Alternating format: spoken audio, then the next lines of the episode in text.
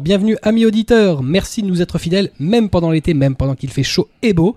Vous êtes bien à l'écoute du numéro 7 de Manga Cast, votre podcast mensuel consacré au manga et à l'animation japonaise. Dans notre émission d'aujourd'hui, on revient sur l'édition 2013 du Festival Japan Expo, la 14e édition. Au programme, les stands, les animations, les annonces, les anecdotes, on vous dit tout dans ce numéro spécial. Pour animer cette émission, en plus de votre serviteur Kubo, se trouve, se trouve autour de cette table formica beige à trace Bonsoir à tous. Blackjack Bonsoir à tous. et Kobito. Bonsoir à tous. Alors je vous rappelle quand même que les gens n'écoutent pas forcément le soir, hein, même si nous on enregistre le soir. Malgré tout, pour accompagner votre podcast, vous avez la page mangacast.fr slash numéro 7 où vous trouverez les infos, les images, les liens et notamment moult et moult photos sur l'événement. On enchaîne donc de suite avec le dossier qui nous intéresse sur Japan Expo 2013.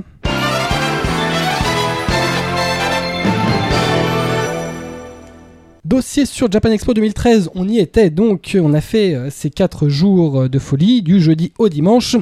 Premier, euh, premier week-end du mois de juillet, comme chaque année, il y faisait chaud, il y faisait beau. Il n'a pas fait beau précédemment, mais alors à partir du début de, de l'événement, on a pu euh, suer dès, le, dès la première heure.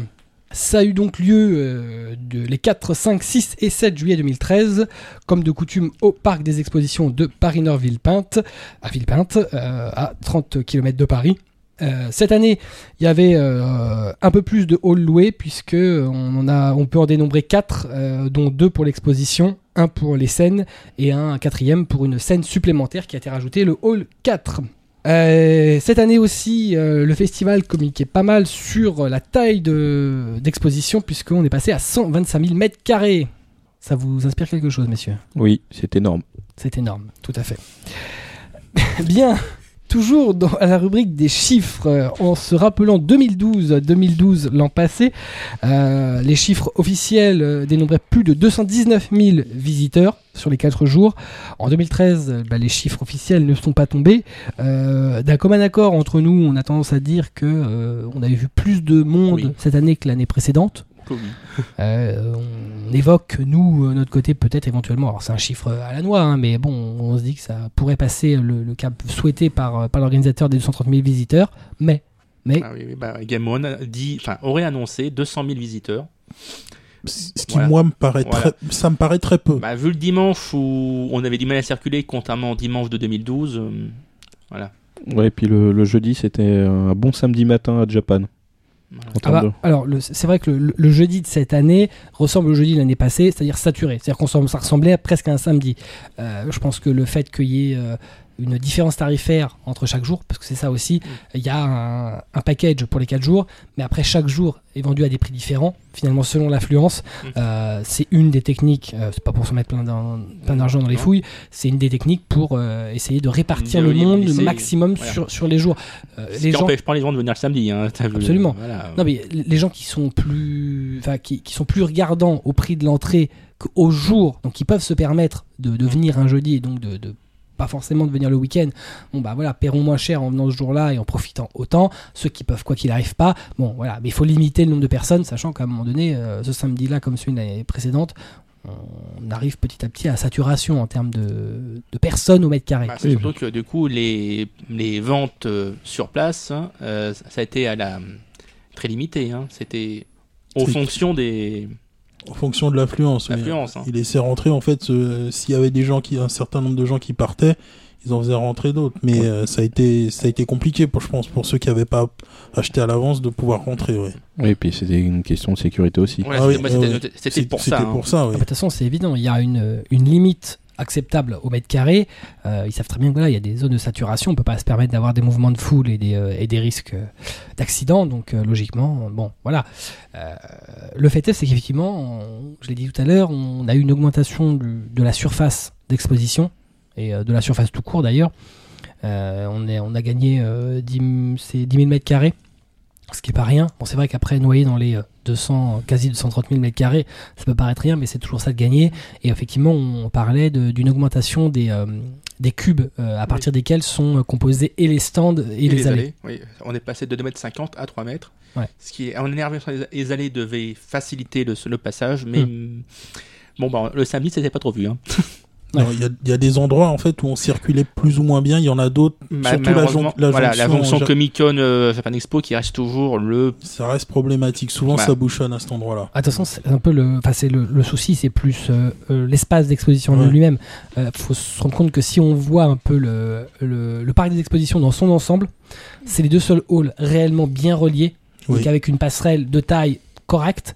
Euh, S'ils devaient prendre l'ensemble des autres halls, euh, C'est des, entrefilets, hein, c'est vraiment c'est des, des, des couloirs, donc Ouais. c'est minuscule. Ce serait minuscule, ce Euh, serait pas possible. ouais. Ça pose forcément des Voilà. soucis. Il y a un hall qui se construit. Il faudrait voir aussi ce qui va être fait justement comme jonction entre ces deux halls là. Ouais, mais bon, pas. euh, Oui, parce que la petite particularité de cette année, c'est que l'entrée se faisait côté Comic Con. Ouais, mais euh, enfin côté Comic Con sur euh, euh, le- un côté, enfin sur en latéral, Oui. parce que euh, précédemment c'était côté Comic Con, mais à l'entrée normale du hall, Mm. donc au-dessus des escalators qui amenaient directement donc sur sur les stands. Là, on est un peu dans l'entrée dérobée, on va dire. Oui, mais en- je pense que ça fait du bien à la Comic Con. Ouais, c'est possible, ouais, parce que ça, on est obligé de la traverser dans son ensemble. Voilà. Maintenant, euh, bon, euh, est-ce que euh, le succès de Comic Con n'est pas aussi dû à la maturité de, de cette partie de l'événement? Il y a aussi cette question-là qui se pose. Parce que je suis pas sûr que ce soit forcément le moment de- de- d'entamer le débat là-dessus, mais moi j'ai eu l'impression qu'il y avait plus de stands culture geek, de stands séries, de stands de vente, même de ce type de produits dans Comic Con que précédemment. Moi j'ai l'impression que la cinquième édition de Comic Con, c'est celle de la maturité, pour C'est l'événement celle- lui-même. C'est celle où il y a eu un peu plus de choses, c'est sûr. Mm. Ça- Ça m'a pas. euh, Il y avait une scène aussi spéciale, spécialement dédiée. Oui, oui, oui, non, non, mais il y a eu beaucoup plus de, de choses faites pour cette partie-là, ça s'est vu. Euh, on- mais on a, de mon point de vue, là on va pas refaire le côté Comic Con, mais euh, il manquait des, des gros stands, je veux dire des, des majors. Ah bah c'est évident. Enfin, quand on, fait, on invite un, un dessinateur avec un label, Oui. même- Il faut enfin, que avec le- le, label faut qui que le vend label des soit livres prenant. en France, s'il n'a pas de stand, son logo apparaît sur l'affiche en tant que, que, qu'entreprise ayant participé à l'invitation de, de, de, de, de l'invité d'honneur du Comic Con et qui n'ont même pas un mètre carré de stand. Dire, ils n'ont même pas une table, ils sont pas là. Hmm. Effectivement, ça pose quand même, quoi qu'il arrive, ça pose des questions. C'est c'est quelque chose de- d'assez illogique dans, dans, dans l'idée. Maintenant, voilà, très clairement, bon, là, on a fait un peu une digression sur Comic Con. Euh, on parle bien de Japan Expo Comic Con et euh, bah, ça restera toujours une dépendance de Japan Expo. Enfin, tout au moins dans l'état actuel. Oui, c'est pas une entité, c'est ça fait partie d'eux. Ouais, c'est euh, peut-être la seule solution qu'ils aient trouvée pour agrandir le festival en tant que tel. Ils étaient arrivés à saturation en termes de- de- d'idées. Euh, voilà, il n'y a pas non plus assez d'exposants pour louer de hall pour Japan Expo même. Non, c'était pour faire une extension. Tout à fait, oui, ils avaient besoin d'une extension, mais c'est logique, hein, il y a toujours besoin de, de grossir à un moment donné. On peut pas, enfin, c'est difficile de rester toujours. euh, Oui, il faut varier les plaisirs. Voilà, puis c'est pas forcément une mauvaise idée pour tout le monde. Ça a aussi permis de créer un espace jeu vidéo un peu plus conséquent, qui cette année était quand même euh, assez joli, notamment du côté de Nintendo. Tout à fait. Donc on le parlait, on, on le disait, euh, surface d'exposition plus large. euh, ça veut pas dire forcément plus d'exposants, mais par contre effectivement, euh, comme Atras le disait, on est passé d'a priori de, de cubes de 2,5 euh, Mètres. euh, mètres, euh, sur 2,5 à 3 x 3 mètres, ce qui permet effectivement des gains euh, euh, assez, euh, assez importants bah, pour la circulation et même pour les stands, puisque ça permet d'avoir des stands un peu plus grands. Bon, après, on va pas entrer dans le, dans le coût de ces mêmes stands, euh, Pour un stand à Japan Expo de 9 mètres carrés, c'est euh, 2800 euros hors taxe. hors taxe. 9 mètres carrés, c'est pas énorme. Non, c'est pas C'est énorme. pas énorme, non. C'est l'équivalent de deux tables, côte à côte. À peu près. Et là, quand tu dis ça, c'est les tarifs de cette année, guide de cette année ou De cette année, oui. En même temps, c'est 200 000 visiteurs. Euh, bah, donc, on, on l'a un peu dit, euh, nous, l'impression qu'on a eue, c'était qu'il y avait plus de monde cette année que les années précédentes. Au moins, au moins autant de monde. Difficile d'imaginer une régression. Euh, moins d'invités, c'est évident. Euh, on n'a pas été, c'est pas l'année la plus faste en termes d'invités japonais. Mais euh, bon, euh, pas mal de stands, des stands qui devaient peut-être même pas être là, qui ont été là. Euh, et voilà, toujours autant d'effervescence, toujours autant de, de monde et d'intérêt pour le genre et toujours autant de cosplayers dans le RER. Ah oui, ça, euh, ça a de la présence. Oui, oui, on voit que les gens sont toujours aussi fervents de cette, manifestation. Il n'y a, a pas de problème.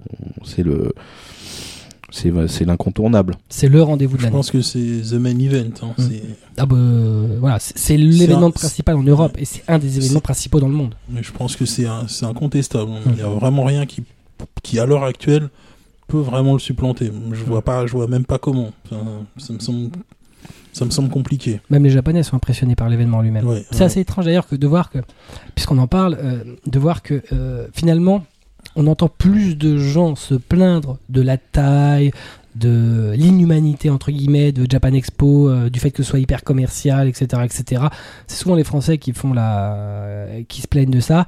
Et après, quand on discute avec les étrangers, autant que ce soit des Japonais ou avec euh, ou avec des Anglais ou des Américains, qui n'ont pas du tout ce type d'événement, et notamment des, des anglophones qui peuvent travailler au Japon, de tout ce qu'ils ont pu voir de par le monde, c'est ce qui se rapproche largement le plus de ce qui se fait au Japon. Dire que très clairement, il n'y a pas d'autre événement dans le monde qui est aussi proche euh, d'une production japonaise que Japan Expo. D'ailleurs, je, enfin, je sais pas, vous avez dû le voir aussi. Il y, a un- il y avait un stand qui, un tour opérateur japonais Ouais, qui qui- proposait effectivement des, des euh, pour les pour euh, les pour les, les étrangers de faire des, des, des, des tours au Japon et il proposait aussi pour les japonais Le En tour. fait, hmm. les tours des différentes Japan Expo qui existent. Hmm. Donc c'est une preuve qu'il y, y a effectivement un engouement de la part des Japonais. C'est vrai qu'il y avait énormément de, de Japonais qui étaient, euh, qui étaient là euh, pour Japan Expo. J'ai l'impression que chaque année, en fait, il y a de plus en plus de Japonais qui viennent. Alors je sais pas si, je pense qu'ils viennent par des tours aussi. Et, euh, et je pense qu'il y en a qui sont invités plus ou moins par, euh, Par leur boîte. euh. oui, par, par leur boîte. Ouais. Mais j'ai trouvé qu'il y en avait, il y en avait, il y en De avait toute façon, les, les Japonais, des enfin voilà, l'événement en dehors du Japon qui euh, correspond à la culture moderne japonaise, c'est Japan Expo. Japan Expo. Il y a, enfin, ouais, La il y a- plupart de ce que font les Américains sont très très centrés Amérique, euh, sont tout à fait dans leur logique de conception. Euh, en Angleterre, il n'y a pas grand chose. En Espagne, c'est petit aussi. Euh, voilà, le plus gros événement, mais pour l'Europe entière, c'est forcément Japan Expo. C'est de très très loin. Après, on va pas prendre tous les Japan Expo, puisque on n'est pas du tout dans les mêmes euh, considérations au niveau de l'édition Belgium ou celle euh, de l'édition Sud. Sud, ouais.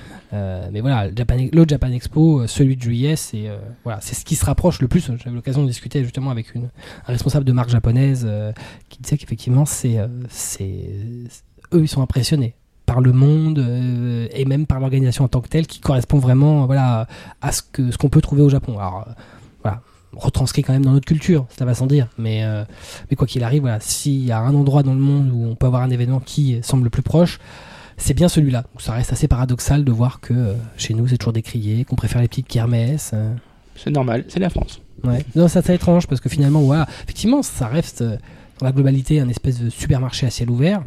Mais Oui, mais bon.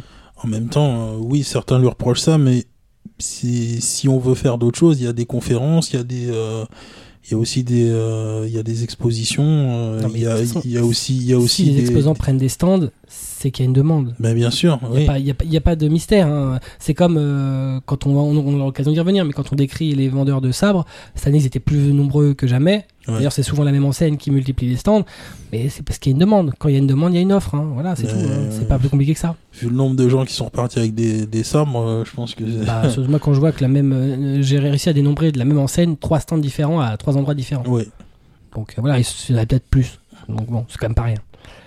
On va euh, terminer un peu, puisqu'on on aura l'occasion de reparler des stands. Dans la seconde partie euh, de ce dossier, on va un peu parler des invités. Bah, C'était pas la fête du slip cette année.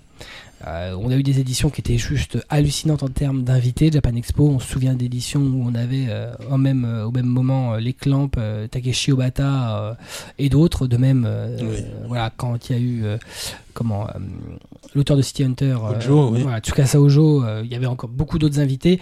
Euh, C'était limite trop peut-être. Bah, je crois, je que même en, en même temps qu'Ojo, il y avait, euh, il me semble qu'il y avait Mishima aussi qui Mm. était là, Ouais, auteur c'est de, Fairy Tail, je crois. il y avait beaucoup beaucoup de gens, je avait, ouais. souviens à chaque fois. Et voilà, c'est la première édition où on a un gros invité manga, un gros invité animé et pas plus. Alors que je sais qu'il y a une année où on avait au moins deux gros invités manga, il était quand même compliqué de dire qui était le, le, gu- euh, le guest d'honneur euh, entre les deux. quoi. C'est toujours euh, sympathique.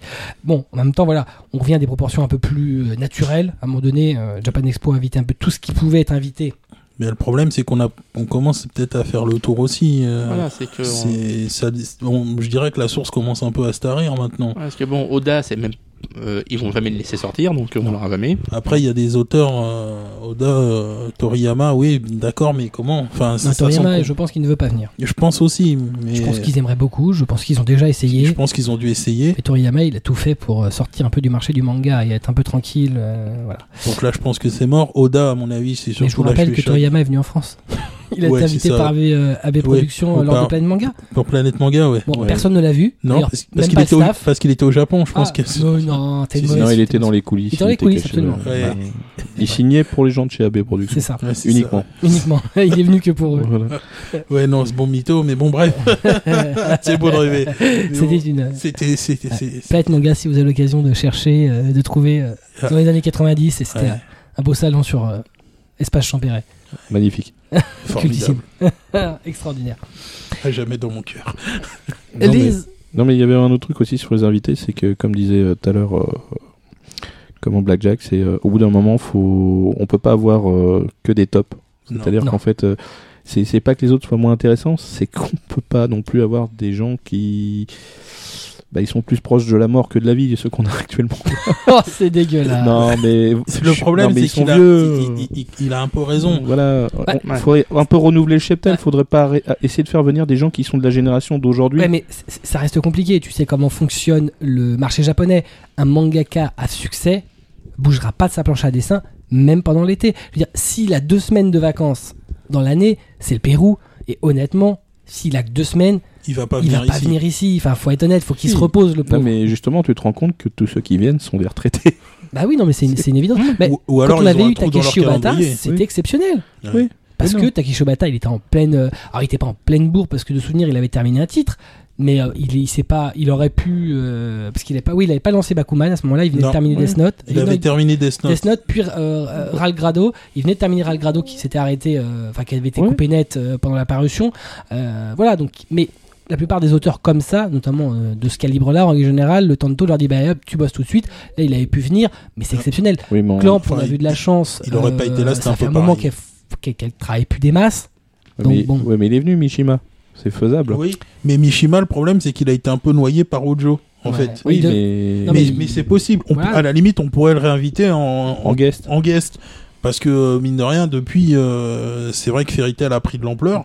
Parce que là, on était, euh, c'était il y a deux ans, je crois, Oui, c'était deux ans. Ojo. Euh, ouais. Ça Oui. C'était il y a deux ans, Je me ouais. souviens plus exactement de la période. C'était, ouais, je crois que c'était il y a deux ans. Donc euh, là, il y, a moyen de le réinviter pour, euh, en le mettant un peu Bah, plus en avant. En même temps, puisque puisqu'on parlait, on l'a évoqué tout à l'heure, le gros guest qui pourra être invité à Japan Expo, c'est Oda. Oui, mais moi, là, le problème, il compliqué que la sortira pas du Japon. Bah, en même temps, voilà, on sait aussi que dernièrement le pauvre, euh, il a eu quelques problèmes il a eu de un santé. coup de mou. Euh, il y a eu un mois d'interruption de parution euh, dans le Jump. Euh, Peut-être aussi que le, le monsieur va se dire comme certains auteurs, euh, notamment Naoki Urasawa dont on parlait dans le dossier du mois dernier, euh, qui à un moment donné a vu que son corps arrivait un peu à saturation en termes de, de- de travail. euh, bah, de s'octroyer un peu plus de périodes de, de repos et venir en France pour les Japonais, ça en fait partie. Ouais, faire Japan Expo en termes de repos. euh, ça, on- le on- concept. on- on- attendez, euh, enfin, je veux dire, on a- on- on n'apprend rien quand on sait qu'un un invité de Japan Expo, euh, il fait effectivement les 4 jours du festival et en même temps on ne lui fait pas faire de l'intensif. Il fait 2 à 3 séances de dédicaces euh, à tirage au sort. Il fait, il fait aujourd'hui, il n'y a plus réellement d'interviews en direct, média par média, c'est 3-4 tables rondes. Euh, par contre, le reste du temps, il est logé, il est euh, donc évidemment le transport en business euh, en avion est payé pour lui son tanto voire un ou deux accompagnateurs supplémentaires. Euh, il a l'hôtel 4 étoiles, euh, il mange aux frais de la princesse. euh, on lui, il sait à l'avance, il a déjà demandé ce qu'il voulait faire comme circuit en France. Il fait un circuit parisien, il fait un circuit ailleurs dans le reste de la France pour voir ce qu'il veut voir. Bon, euh, ils sont pas maltraités quand même, faut être honnête. Euh, Ah non, c'est voilà. sûr. Euh, donc je pense aussi que pour eux, euh, à côté de- des conditions qu'ils peuvent avoir au Japon, c'est Oui, pas forcément inintéressant, sachant que les Japonais, globalement, alors après évidemment on pourrait tomber sur l'exception euh, du type qui n'a rien à foutre de la France, mais euh, globalement ils sont toujours, enfin voilà, ils ont envie de venir en France, comme la plupart d'ailleurs des touristes mondiaux. Donc heureusement qu'ils savent pas exactement comment ils peuvent être reçus, mais globalement pour eux ça reste un rêve. Voilà, donc tant qu'on est capable de, voilà, de, de faire les choses bien pour bien les accueillir, ils sont contents et ils reviennent. En l'occurrence, ça pourrait être une euh, bonne occasion de lui faire des vacances à Monsieur Oda. Oui, ah, ça, lui fera des vacances à lui. Et puis, bah, par contre, euh, on va devoir boucler un peu la France hein, s'il vient en France. Là, je Euh, pense que. on va fermer les frontières. Ah bah là, ils sont euh, Japan Expo est sûr de péter les scores en termes de, je, termes pense de que, je pense que là, ils vont exploser tout, ouais, c'est clair. Parce que même les gens qui n'auront pas de dédicace voudront voir à quoi il ressemble. C'est pas Là, le- là, le problème, c'est qu'il faudra un hall pour lui. Ça, ça va être un peu ça. ouais. Une table et un hall. une petite table. Monsieur Oda, vous allez vous reposer Ah bon, tout ça, c'est des gens pour les dédicaces J'ai le numéro 1260. tu fais un trait. tu fais un trait pour tout le monde. Vous avez 20 minutes hein, pour, les trois, pour les 500 000 personnes. Comment Tu sais, t'as un ticket comme à la poissonnerie. J'ai- Oui, numéro ouais. 1260. Ça va, j'ai de la chance. Euh, donc voilà, bon, on a parlé de. Euh, on a parlé d'invités potentiels, d'invités euh, qui ont été euh, présents lors des dernières éditions. Évidemment, on n'a pas encore parlé des invités de cette édition-là, puisque l'invité d'honneur manga, cette année, c'était Tetsuhara, Oui. donc qui est Euh, bah, L'auteur de Kutonoken. voilà, le mangaka de Kutonoken, entre autres. Bon, c'est son plus gros titre de très loin, où il a été le dessinateur, le scénariste étant Buranson. Mm. Euh, bah, il a aussi fait Cyber Blue. Ouais, bon, mais c'est pour ça que je disais que. euh, le très gros- tu- je te donne une autre référence, pleure pas. hein. Oui, non, mais je ne pleure pas. Et, et, et, et, Sinon- et sinon- Keiji. Hein, Keiji, Keiji, et, voilà. puis, et puis, Et puis- euh, il me semble un spin-off aussi de, de Ken euh, Oui, qui, était sor- exact. qui était sorti chez Panini. Panini, absolument. C'est euh, Feast of the Blue Sky. Feast, Feast of the Blue Sky, ouais. Absolument, c'est vrai. qui Exact. ne doit plus être disponible d'ailleurs, mais c'est pas Si, grave. était- tout était dispo à Japan cette année. Oh, oh, oh, ils, ont, ils ont vu la lumière Non, on va pas commencer. Bon, on va ouais. pas commencer. J'ai rien dit. Donc, Mais avant Japan, c'était pas dispo. Ça, vous avez un problème, les gars. Non, Non. Te- Tetsuhara, donc l'invité d'honneur manga. Euh, et puisque c'est le coutume maintenant, on a des invités d'honneur par thématique. euh, on avait un invité d'honneur animé qui était Choji Kawamori, donc qui est méca designer et réalisateur, notamment de, euh, Macross. diffé- voilà, de différentes euh, itérations de Macross et d'Escaflowne. Ouais, ouais, ouais, t'as vu hein Non mais lui, il a envie de le dire. Oh, Attends, oui. On aurait pu le fâcher, on aurait pu dire Robotech. Fallait me le dire. Tais-toi. Fallait me le dire à l'avance si tu voulais même citer le nom du personnage. Non mais vas-y, hein, fais-toi plaisir. Shoji Kawamori. hmm. Ah, ma grosse. Voilà. Voilà, c'est ça, là. L'homme qui, avant de dormir, euh, caresse sa Valkyrie. Hum, Non, tu es bonne, tu es dure. Je suis pas à ce point-là quand même. Ah bon Euh, Mais non, faut arrêter. et- euh, et t'as vu pas- Tu m'expliques pourquoi elle a une odeur bizarre, d'ailleurs, ta Valkyrie Ma Valkyrie n'a pas d'odeur bizarre. Mon YF19 va très bien. Ah, Très bien. Je, je ne lui ai rien fait de bizarre. Non. Quand je lui ai replié les ailes. bien, Alors, ça, c'est fait. voilà. Euh, Il y avait moultes invités quand même, différents, des, euh, différents et variés, notamment sur la thématique jeux vidéo, mais bon, c'est pas exactement notre thématique à nous. En invité d'honneur musique, on avait le groupe des Cute. Euh, euh, bon, alors, euh, moi, je suis pas un expert du domaine. hein. J'avoue que euh, la Ils pop étaient- acidulée, c'est pas mon délire. Elles étaient très jolies. Oui, bah ça, ils sont souvent très Ça, jolis. Elles sont très jolies. souvent. C'est d'ailleurs leur premier argument euh, commercial. hein. Par contre, j'ai rien Parce qu'elles ont, entendu. parce qu'elles en ont un autre. Bah euh, non, enfin c- Euh, si, si. ah, bah, leur chanson actu- bah, non mais je pense qu'il y en a qui aiment beaucoup, c'est pour ça Ah oui, qu'il faut oui, pas. ça, j'en voilà, doute hein. pas. Mais euh, voilà. euh, après, on a eu les invités extérieurs. Underground. Voilà, c'est. Mais pourquoi ils sont là Et, on alors- sait même pas si c'était prévu Non, d'ailleurs. non, il y a- d'autres invités extérieurs avant ça. Il y a eu Keito Kume, Oui. Qu'on a eu l'occasion de rencontrer, euh, qui est invité par Ototo, donc qui était quand même officiellement Oui. euh, dans les invités de Japan Expo. Sauf que c'était pas Japan Expo directement qui invitait, c'était vraiment euh, Ototo, euh, donc l'auteur de, de Spice and Wolf. Euh, on aura l'occasion tout à l'heure en, en troisième partie, avant la troisième partie, de, de, de vous, de vous diffuser euh, l'entretien qu'on a eu avec lui, le court entretien. Après, il y avait effectivement, bah là vous en parlez parce que je savais exactement de quoi vous parlez parler. Il y avait l'invité mystère, l'invité que personne ne savait qu'il était là. Non, d'ailleurs, ça a été annoncé à l'arrache. Ouais, Voilà, la dédicace aussi. Hein, euh, C'était, c'était, c'était En formidable. l'occurrence, c'était Yude Tamago. Euh, qui est un duo. euh, donc comme ça se faisait dans les années 80, euh, un scénariste et un dessinateur qui sont sous le même pseudo et donc qui ont effectivement réalisé le manga Kinnikuman, alias Muscleman chez nous.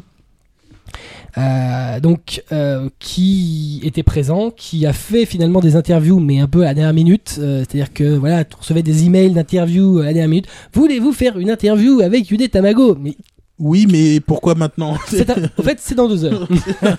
Voilà, c'est Ça va pas être possible, messieurs.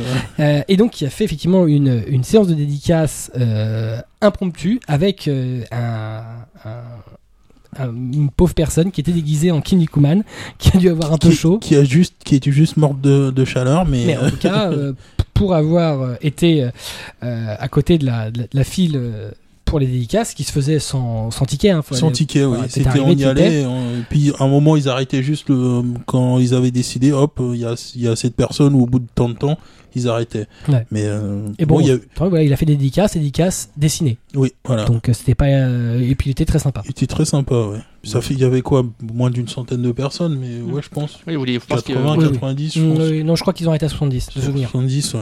Mais en même temps, voilà, c'était pas un truc qui était prévu. Non, ça a été ça. pas mal, c'est su- 70, voilà. Ouais. Donc de toute façon, en même temps, faut être honnête, hein, avec Iniguman, euh, En France, c'est- quand même underground, C'est ouais. marginal.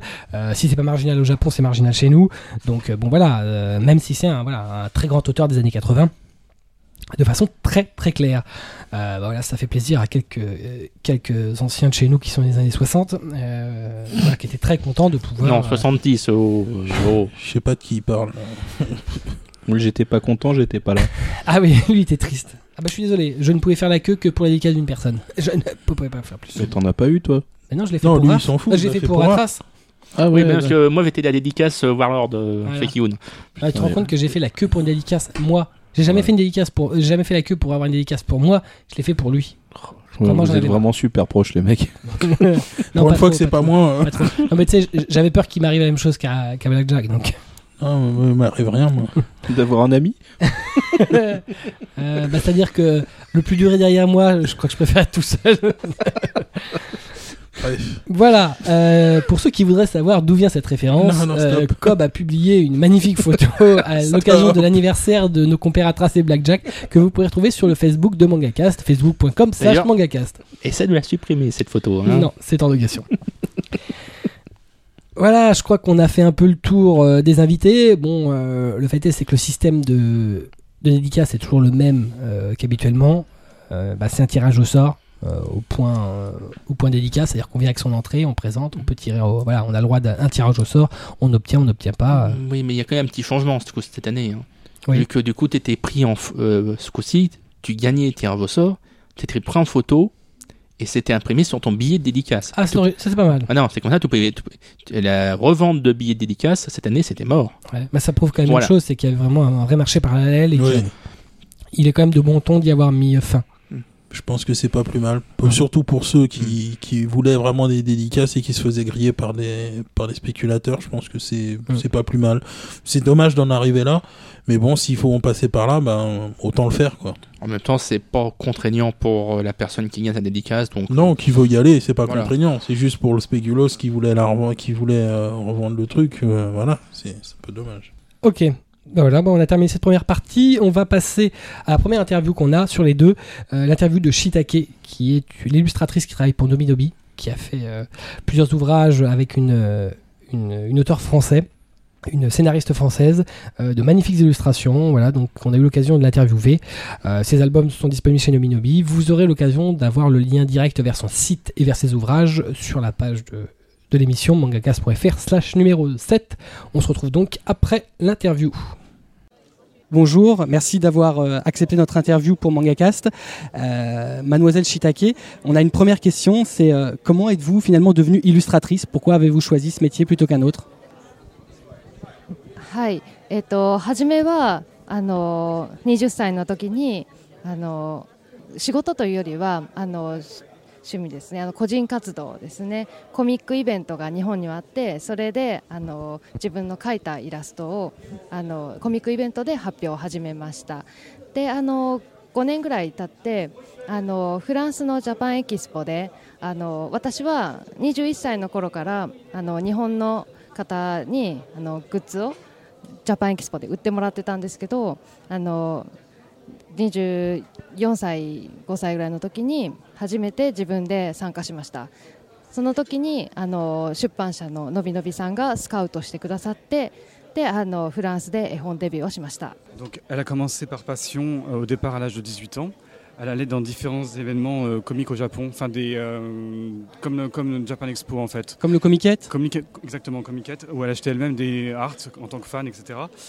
Et euh, à partir de 21 ans, elle a entendu parler de la Japan Expo et elle a demandé à un stand en fait qui vendait des fanzines en tant qu'illustratrice de voir si elle pouvait pas euh, vendre ses propres produits à travers ce stand. Donc c'était à la Japan Expo d'il y a 5 ans, certainement en 2010 ou pardon 2009 je pense. Et euh, à partir de là, quand elle est rentrée à la Japan Expo dans cet événement-là, Nobinobi est venu pour euh, faire du scouting, pour euh, la démarcher. Et la- le travail a commencé avec elle en France, avec euh, Nobinobi à ce moment-là. D'accord, Donc, donc, elle est devenue vraiment illustratrice prof- professionnelle à partir avec de. Nominoi. Avec Nobinobi. D'accord.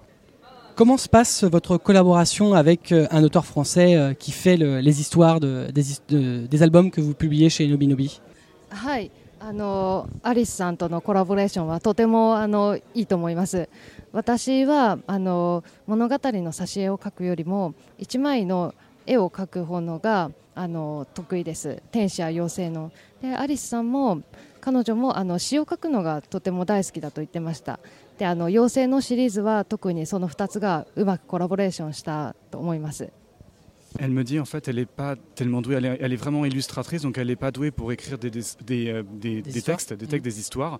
Donc c'était une collaboration vraiment d'une très bonne qualité, parfaite, du fait qu'elle pouvait elle dessiner et Alice au contraire elle aimait faire tout ce qui était la poésie.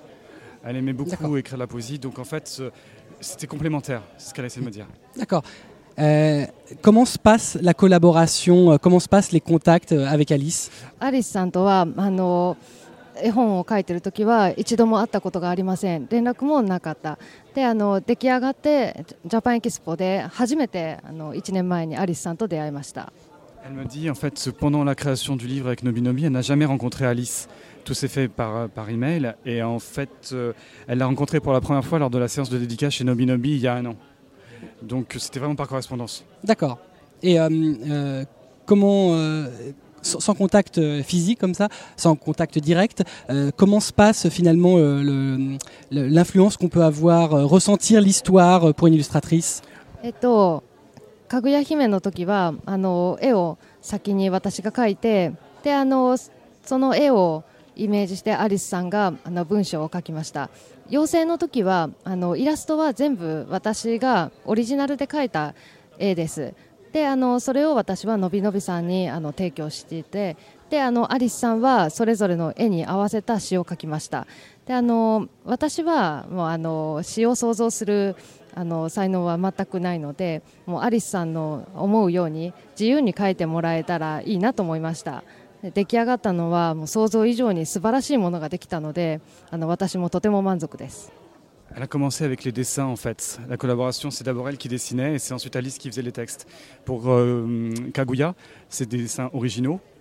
Donc, euh, alors que à la différence, elle m'a dit par rapport à Yosei, Yosei c'est des dessins qui existaient par rapport à ses premiers livres, ses premiers artbooks. Euh, ce qu'elle souhaitait elle, c'était que Alice soit le plus libre possible. Donc à partir de, de la liberté et tout ça, elle était vraiment très satisfaite du travail fourni. Euh, elle a eu une traduction aussi et elle était vraiment très satisfaite. Mais à la base, ça part du dessin. D'accord, donc en fait, les histoires des livres partent d'abord des dessins de Voilà, Mademoiselle après- Shitake, et euh, c'est là-dessus que, que- que la scénariste va euh, créer son histoire, va la développer. Voilà. D'accord. Donc en l'occurrence, euh, elle a une liberté totale de création des personnages. Mm. Il n'y a pas de thème imposé. えっと、かぐや姫を書くときにはあの初めは私はあの日本の物語自分の国の物語だったので着物の色とかあのとても日本人が見たときに自然に思える色を目指しました。赤と黄色と黄緑緑色。でものびのびさんにそれを見せるとまああのしいたけさんの自由なあの青とピンクと紫色パープルであの色を使ってくださいという指示をいただきました私としてもそちらの色の方が描きやすかったのでとても助かりました Alors en fait, ce Kaguya, quand on parle de Kaguya, par exemple par rapport à l'histoire, c'est un conte très célèbre au Japon. Donc elle connaissait l'histoire. Euh, par contre, il y avait euh, l'histoire originale, il y avait des, des codes de couleurs. Donc il y avait par exemple, elle me disait, il y avait déjà la nature qui était très présente. Et après les codes de couleurs, c'était plutôt le vert et le jaune. Et euh, Nobinobi lui a demandé en fait, euh, lui a donné des instructions très précises au niveau des couleurs. Il voulait quelque chose dans un rose pâle et violet. Donc elle était entre guillemets, elle était sauvée parce que c'est des couleurs qu'elle aime beaucoup utiliser dans ses propres illustrations. Donc ça lui convenait parfaitement et donc ça a pu être euh, une collaboration très souple. D'accord. Euh, vous disiez tout à l'heure que vous avez commencé à être édité par Nominobi. Euh, vous n'avez euh, jamais rien sorti au Japon en illustration professionnelle? と出版社ではあの本は発行したことがありません。すべてあの自分の個人活動で自費出版をしています。はい。ただあの日本ではあのお菓子のパッケージイラストとかお酒のパッケージであのイベントのポスターなどの絵を手掛けています。Au Japon, on n'a jamais sorti d'histoire, de livre illustré en histoire à proprement parler. Elle a ses propres collections de hardbooks. Euh, par contre, elle a des travaux euh, en freelance, c'est-à-dire en dehors, où, où là, c'était des packaging, par exemple, de saké, avec bouteilles, etc.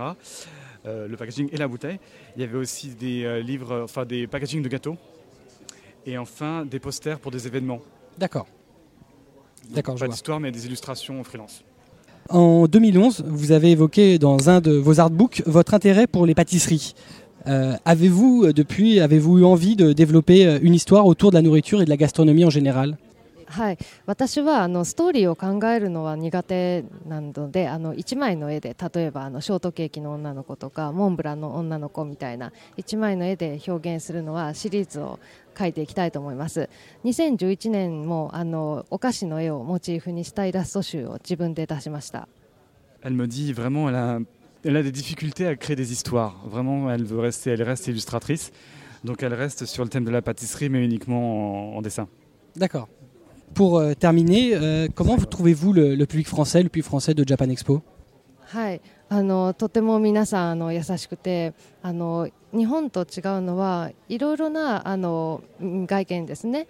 あの人たちが来てくれる。でもあのみんな心がとても優しいしであのもう何年もあの毎年来てくださる常連のお客さんもいらっしゃるしあとあの男性も女性も大人の人から子供の人までいろいろな人が来てくれるのはとても嬉しいです。Elle me dit par rapport au public de la Japan Expo qu'elle est très, elle est enchantée à chaque fois de venir ici parce que tout le monde est gentil. Et euh, les différences par rapport au Japon, euh, chaque année, elle vient ici, elle touche tout public. Elle touche euh, les jeunes adultes, les jeunes enfants, les personnes âgées. Et elle a aussi des clients qui l'attendent chaque année. Mm. Donc c'est vraiment un événement spécial, alors qu'au Japon, elle n'est pas spécialement attendue. Mais venir à la Japan Expo chaque année, c'est une joie. Et un petit mot pour la fin, destination de vos fans français? えっとはい、私は、えっと、天使や妖精のとイラストをあの描いてます。であの日本にいる時よりもフランスにいる時の方があのとてもイメージが湧きます。あのお寺や神社よりも教会のあのいろいろなあの細かい装飾を見ると胸がワクワクします。毎年あのジャパンエキスポに参加するために私はフランスに来ているのでよかったらぜひあの私の絵を見に来てください。よろしくお願いします。Elle est très excitée en fait quand elle vient en France. En fait, ce que je voudrais enseigner aux, fans, c'est qu'elle vient à chaque fois pour de nouvelles destinations en France. Quand elle vient pour Nobi Nobi, elle visite d'autres de, de nouveaux endroits. Par exemple, elle m'avait parlé d'une église. On est parti à Orléans récemment. Euh, des, des endroits très détaillés souvent, avec beaucoup de décors. Et elle espère faire de nouvelles illustrations. À chaque fois, elle est très excitée de voir de nouvelles choses pour pouvoir les produire en illustration. Et donc, elle demande à ses fans de regarder ses dessins, s'il vous plaît. Venez la voir. Merci beaucoup. Merci mademoiselle Chitake de nous avoir accordé cette Merci. interview euh, et on vous souhaite euh, plein de réussite et beaucoup de nouveaux albums euh, chez Nobinobi. あの私もぜひこれからもあの新しい作品を作りますのでよろしくお願いします。 Elle va faire de son mieux pour faire la suite. Merci beaucoup. Voilà, après cette interview euh, de Shitake chez Nominobi, dont vous pourrez retrouver les albums euh, et les liens euh, sur la fiche du podcast, on va s'atteler à la deuxième partie la plus conséquente de notre dossier Japan Expo. On va faire un peu un tour des stands. Euh, alors, des stands d'éditeurs, des stands de vente, des stands de diffusion, euh, des stands plus ou moins euh, corrects, des stands qui nous ont plu ou qui nous ont déplu. On va commencer un peu avec un petit tour d'horizon des éditeurs et on va commencer avec le stand de Déclic Collection. Déclic Collection, pour rappel, c'est bah, une collection de vente de, de- coffrets DVD de différents éditeurs euh, par système d'abonnement et bon euh, effectivement en, en convention ils sont là et ils vendent leurs coffrets directement euh, par un, deux ou des packs de trois. Voilà, Mm. euh, Déclic Collection c'est aussi depuis peu un label manga qui plaît beaucoup à Cobb. Euh, D'ailleurs, euh, Hmm, C'est pas vraiment déclic, hein, c'est. ah bah si c'est le même groupe. Ils, ils ont racheté le même groupe, oui, voilà, mais c'est pas sous le label déclic. Non, mais c'est- ils ont racheté le label. D'ailleurs, il, c'est tout le même système, ça se passe au même endroit. Alors en l'occurrence, Déclic, euh, c'était leur stand habituel de vente de coffrets DVD. Euh, si on monte un peu en arrière, 2-3 ans, euh, ils vendaient aussi les coffrets à 5 euros, les coffrets version française de toutes les séries de notre enfance. Euh, Aujourd'hui, ils ont un peu arrêté la vente sur salon de ces coffrets-là qui qui devaient pas rapporter grand-chose. On les trouve encore en boutique, mais pas, forcément sur le stand. Là, on trouve les stands dits collector, les stands, les stands, les coffrets gold. Euh, donc de tout, tout ce qu'on peut trouver. Donc c'est des, de souvenirs, c'est des coffrets à 14,95. 14,95, Ouais, ouais. c'est ça. Ils doivent être de 39,95 les trois. Les trois, ouais, Ouais. c'est ça. Euh, voilà, on, cette année on avait euh, la vente des coffrets de la collection Ruby, donc Oui. c'est le même principe appliqué Sauf que au Blu-ray. Voilà. Voilà. Euh, Et c'est un peu plus cher. ouais, c'est un peu plus cher. C'est combien? 29,95. Euh, Il y en avait pas moins cher parce que je crois que le fractal était moins cher. Moi, je crois, non, non, non, oui, je crois que c'était un peu moins cher le Fractal de mémoire. C'est quoi, 24 24,95, je crois. On trouvait donc sur le stand, un peu caché. D'ailleurs, Cobb s'est battu pour trouver euh, cet endroit caché, secret, euh, que seuls les initiés pouvaient euh, atteindre. Oui, mais Ceux au- qui avaient le mot de passe, la foi, l'amour dans le yaoi. Seuls eux pouvaient y arriver. Oui. Et il y est arrivé après une quête Ah difficile contre vents et marées. c'est ça qui est génial, c'est que je l'ai jamais trouvé le stand. Enfin, si, t'as acheté les mangas c'est pas moi. Ah. C'est- non, c'est Non, il- c'est mes deux agents là. Ah, c'est à trace. Ah oui, évidemment. Évidemment, le seul- voilà. Oui, je te dis pas la tête des pauvres vendeuses lorsqu'elles m'ont vu demand- demander les 4 coffrets yaoi Ah bon, plus bah, les moi mugs. quand je vois ta tête, ça m'étonne pas. hein.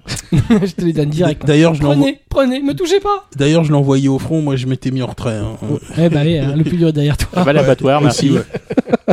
Oui. Elles ont compris, en fait, il a pas assumé le fait que vous auriez dû y arriver en front tous les deux. Là, ils auraient tout de suite capté. Ah bah oui, évidemment. C'est pour leur lecture du soir. Non. Non. Mais euh, bon, au final, euh, caché au milieu du stand, bizarrement. Euh, Oui, Moi, en j'ai fait, pas- oui. mais il y avait la collection euh, Mais je crois que Love. T'as dû, t'as dû passer devant et t'as pas du Ah, tout mais dû je suis sûr d'être passé 30 fois devant le stand. Ah oui, je t'as ne pas- l'ai pas vu. T'as pas fait Ah, attention. moi, je sais que je ne l'ai pas vu.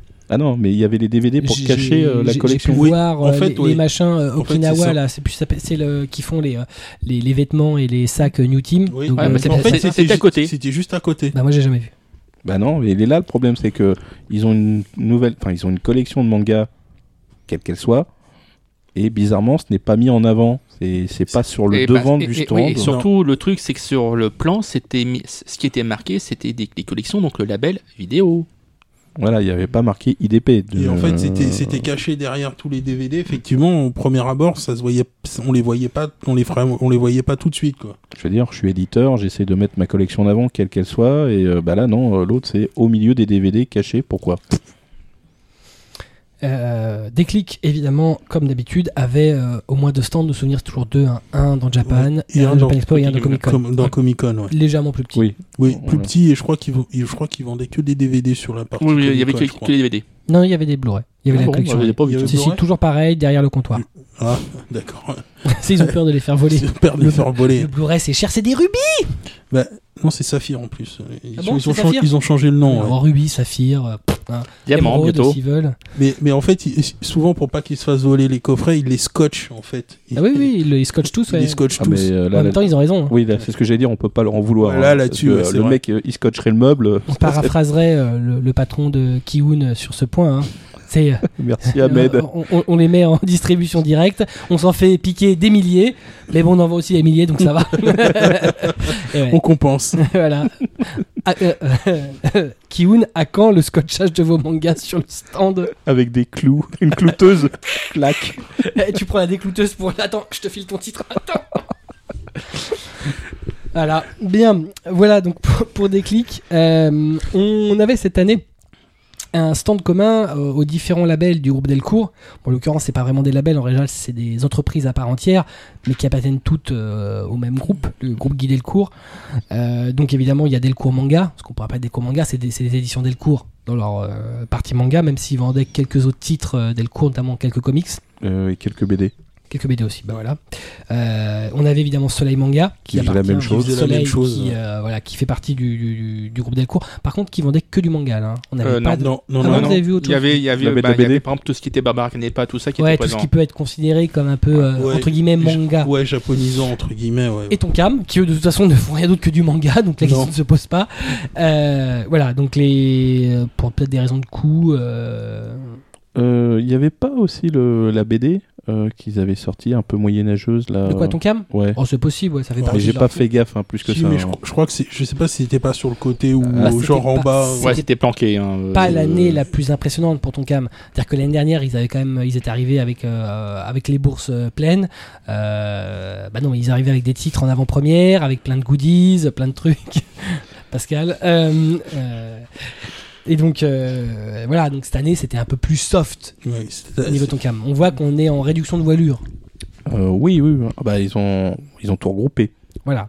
Voilà, c'est. Voilà. bon voilà, c'est enfin bon, euh, ils ont ils ont regroupé. euh, Il n'y a pas vraiment eu d'opération commerciale. Alors il y a une petite opération commerciale sympathique chez Tonkam. hein. Selon le montant de ce qu'on achetait, on avait le droit à, euh, à choisir un lot dans une euh, liste spécifique. Ouais, il y avait un ticket. Un ticket Ouais. de tirage au sort. Ah non, pas forcément tirage au sort. Peut-être Ah bah. pour les plus gros lots. Mais euh, quand tu achetais Ah oui. par exemple un seul volume, euh, t'avais euh, ils te une, un Oui, les petit cartes papier en postales. disant voilà, euh, tu Mhm. sélectionnes les cartes postales que tu veux ou les Ouais, trucs, Et au-dessus de etc. 10, tu piochais dans la. On, on piochait en fait au tirage au sort Ouais. et on pouvait avoir des, Voilà. euh, des, des lots A, B, C, D Et et c'était euh, de, de valeurs plus ou moins, Ouais. plus Oui, ou moins euh, importantes. en il y avait des produits aimé- techniques. Ouais. Il y avait des produits techniques, une DS. Ouais. des Voilà, parce qu'il y a euh, aussi causé quelques problèmes quand même, parce que vu que du coup c'était 10 euros, mais que genre on avait 50 euros, on piochait pas 5 fois, ça a été, ça a été la, la queue, je vais acheter 10 euros, je, je Ah pioche, bah, je ouais, repasse. mais ça, ça, c'est le jeu, ma pauvre Ouais. Lucette. hein. Ouais, c'est un peu là. Ouais, c'est un Ce qui est un peu euh, euh, bah, bah, jeudi, ça, et, ça, jeudi ça- et samedi qui avait pas mal bloqué un petit peu l'accès au stand de justement. vrai, ouais. Ça, ça doit être un truc qui doit être réfléchi à l'avance, hein, de savoir que bah, dans ces cas-là, euh, voilà, qu'est-ce qu'on qu'est-ce qu'on fait Euh, Mais effectivement, bon, voilà. En même temps, c'était une opération sympathique parce qu'il y avait vraiment beaucoup de l'eau, beaucoup de l'eau Oui. proposée. oui, Pardon, je suis tombé sur mon micro. Euh, je, je suis mort sur le micro tout seul. Il faut dire que t'es pas grand. Oh. Euh, voilà. euh, bon, euh, voilà. Mis à part ton cam, il n'y avait pas grand-chose chez les autres. Il y avait une toute petite zone d'exposition, bon, qui faisait un peu tâche. Il y avait le, il y avait un masque de Jojo. Enfin, il y avait un duo. Oui. Ouais, je l'ai noté. D'accord. Ouais. Ça, je pense que personne Si. ne l'a pas. Tu, Non. toi. mais- Oui, bah oui, Oui, il lui. était sur Non, le dessus, c'est- ouais. Comme le mur Jojo, quoi. Il y a deux, trois pauvres types qui l'ont vu, quoi. J'ai fait une photo, je te remercie. Oui, tout à fait, je sais.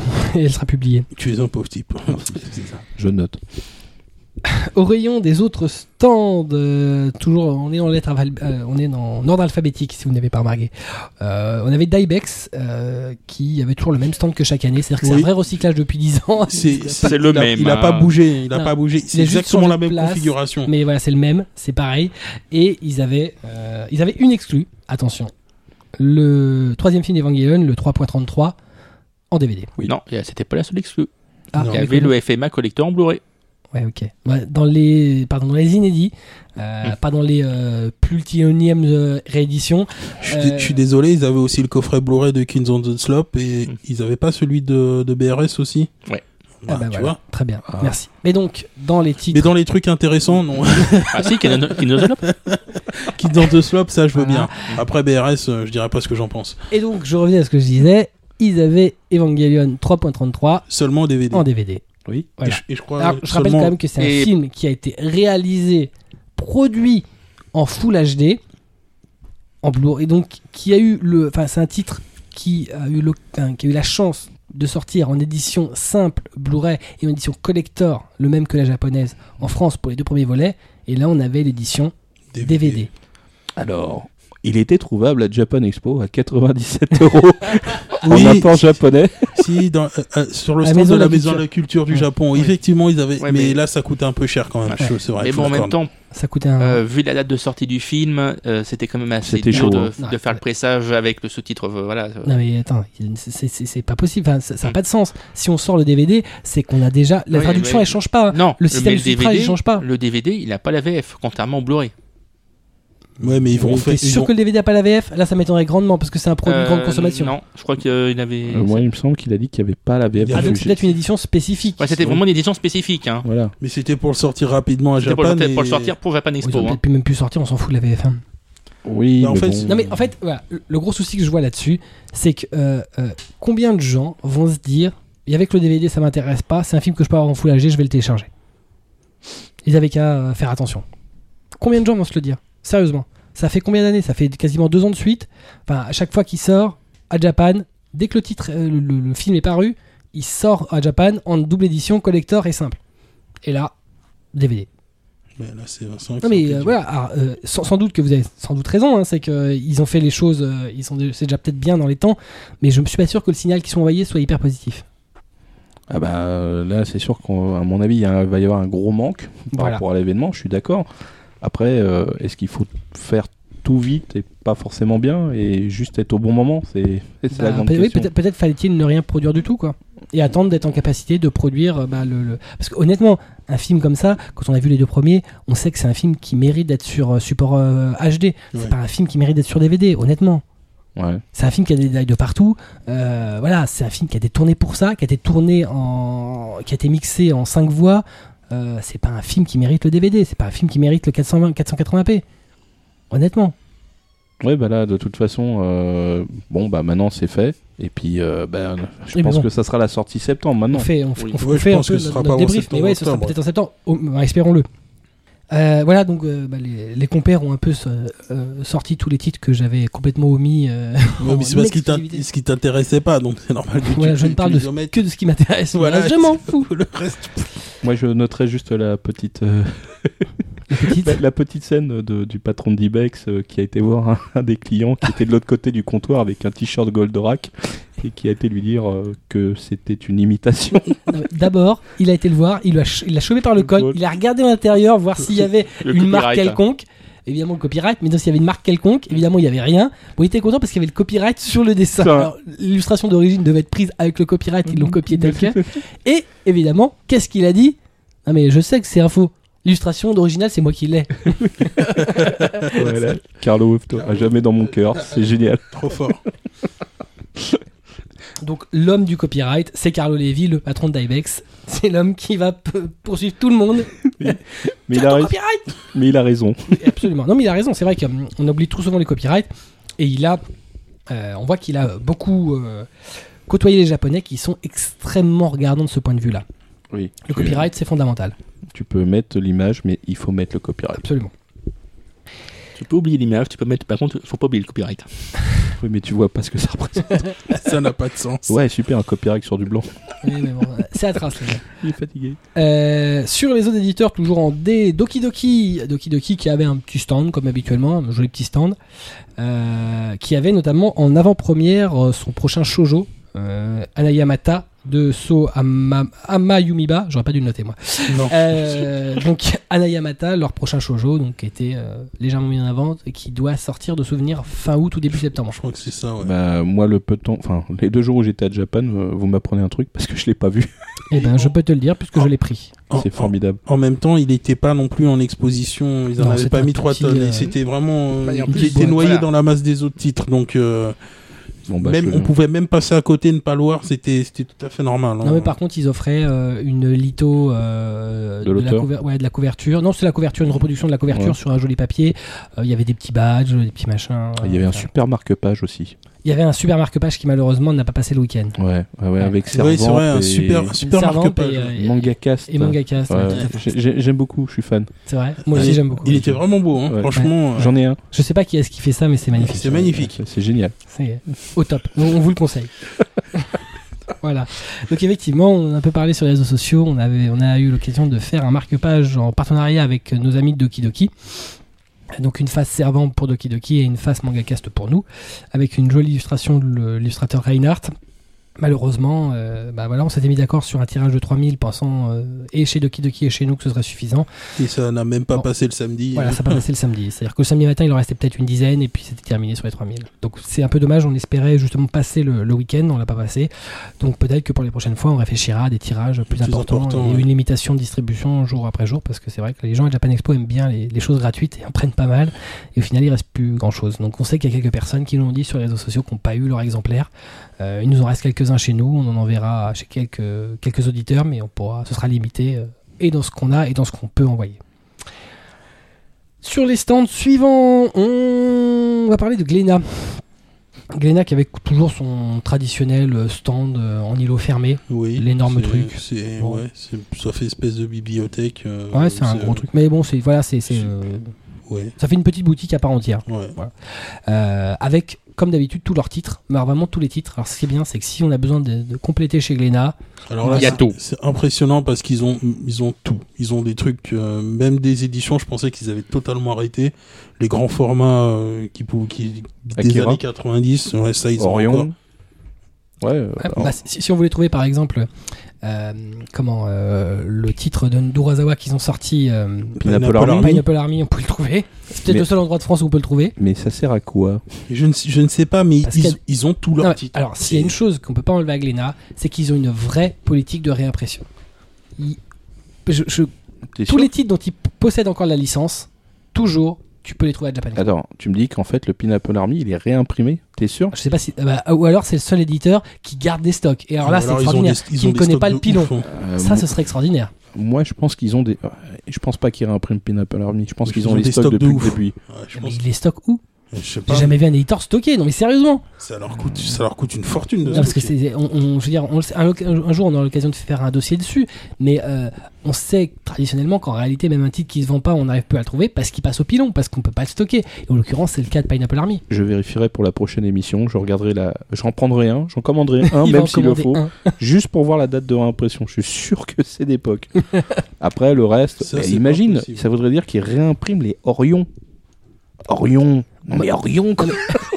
Orion, mais Écoute, moi ce que je sais, c'est que tous les tomes d'Ashita Nojo sont toujours disponibles et que je suis pas convaincu que ce soit une grosse vente. Non mais Ashita Nojo, on parle d'un truc qui a même pas 5 ans quoi. C'est Ashita frais. Nojo, ouais, bah attends, euh, Ashita Nojo, le premier volume chez n'importe quel autre éditeur, honnêtement, aujourd'hui tu le trouverais plus. Aujourd'hui tu le trouves. Ouais ok non mais c'est un truc qui a même pas 5 ans au final. Ouais, mais 5 ans c'est long pour un éditeur aujourd'hui. Ouais, mais attends, Orion ça fois a on a 17 ans. discuté des arrêts de production de titres qui n'avaient même pas deux ans Combien de fois on en a parlé Oui, non, mais vrai. Glénat, là-dessus, ils sont, ils, sont, ils sont une force. Ça, je peux pas le nier, mais faut pas me faire croire à moi qui réimprime Or- ah, Orion. Peut-être qu'ils ne réimpriment pas. Par contre, c'est peut-être le seul éditeur qui a un hangar pour stocker ses trucs. Mais ils mettent, Ah, ça- c'est- ils, sont, ils mettent peut-être ça chez eux.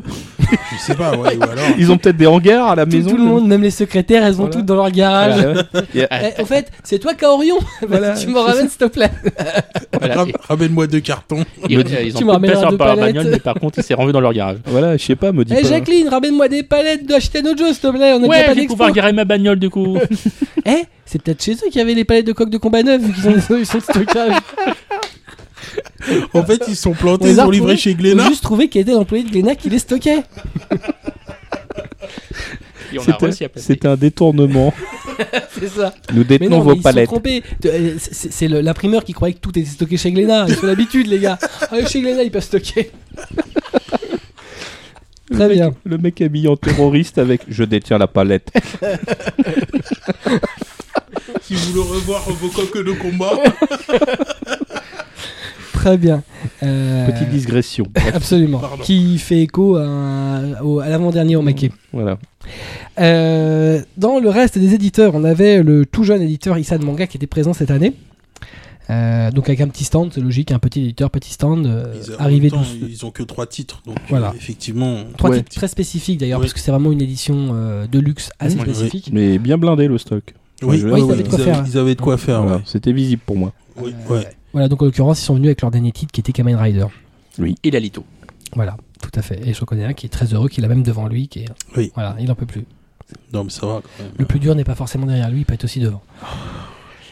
Euh, après Isan euh, Kana, Kana, bon bah voilà, Kana euh, stand habituel. Comme euh, d'habitude, toujours le, le Naruto géant euh, qui, ouais, depuis. mais là cette année, euh, on- leur stand était aux couleurs d'Assassination Assassination. Classroom, Et Qui est pas leur- mal de jeux d'ailleurs sur le. ouais, qui était leur, qui est leur Ah ouais. prochaine grosse licence du weekly. Cette année, euh, il y avait de la de l'interactivité Ouais. avec Ken à la, Ouais. la salle de Bah, cours. Ah, attention, enfin, il y a, il y a aussi le fait que euh, il y avait de l'interactivité chez Kana, notamment l'année précédente et l'année, euh, enfin il y a deux ans, euh, ils avaient une salle de doublage. Le Ouais. problème, c'est que c'est un peu le concept de ce genre de truc. C'est comme c'est fermé, on voit On pas voit forcément pas. d'extérieur, on s'en rend pas compte. Il suffit qu'il y ait une dizaine de personnes agglutinées devant, fait des choses qu'on- auxquelles on peut passer devant sans jamais le voir de tout le salon, et ça reste quand même des trucs assez interactifs.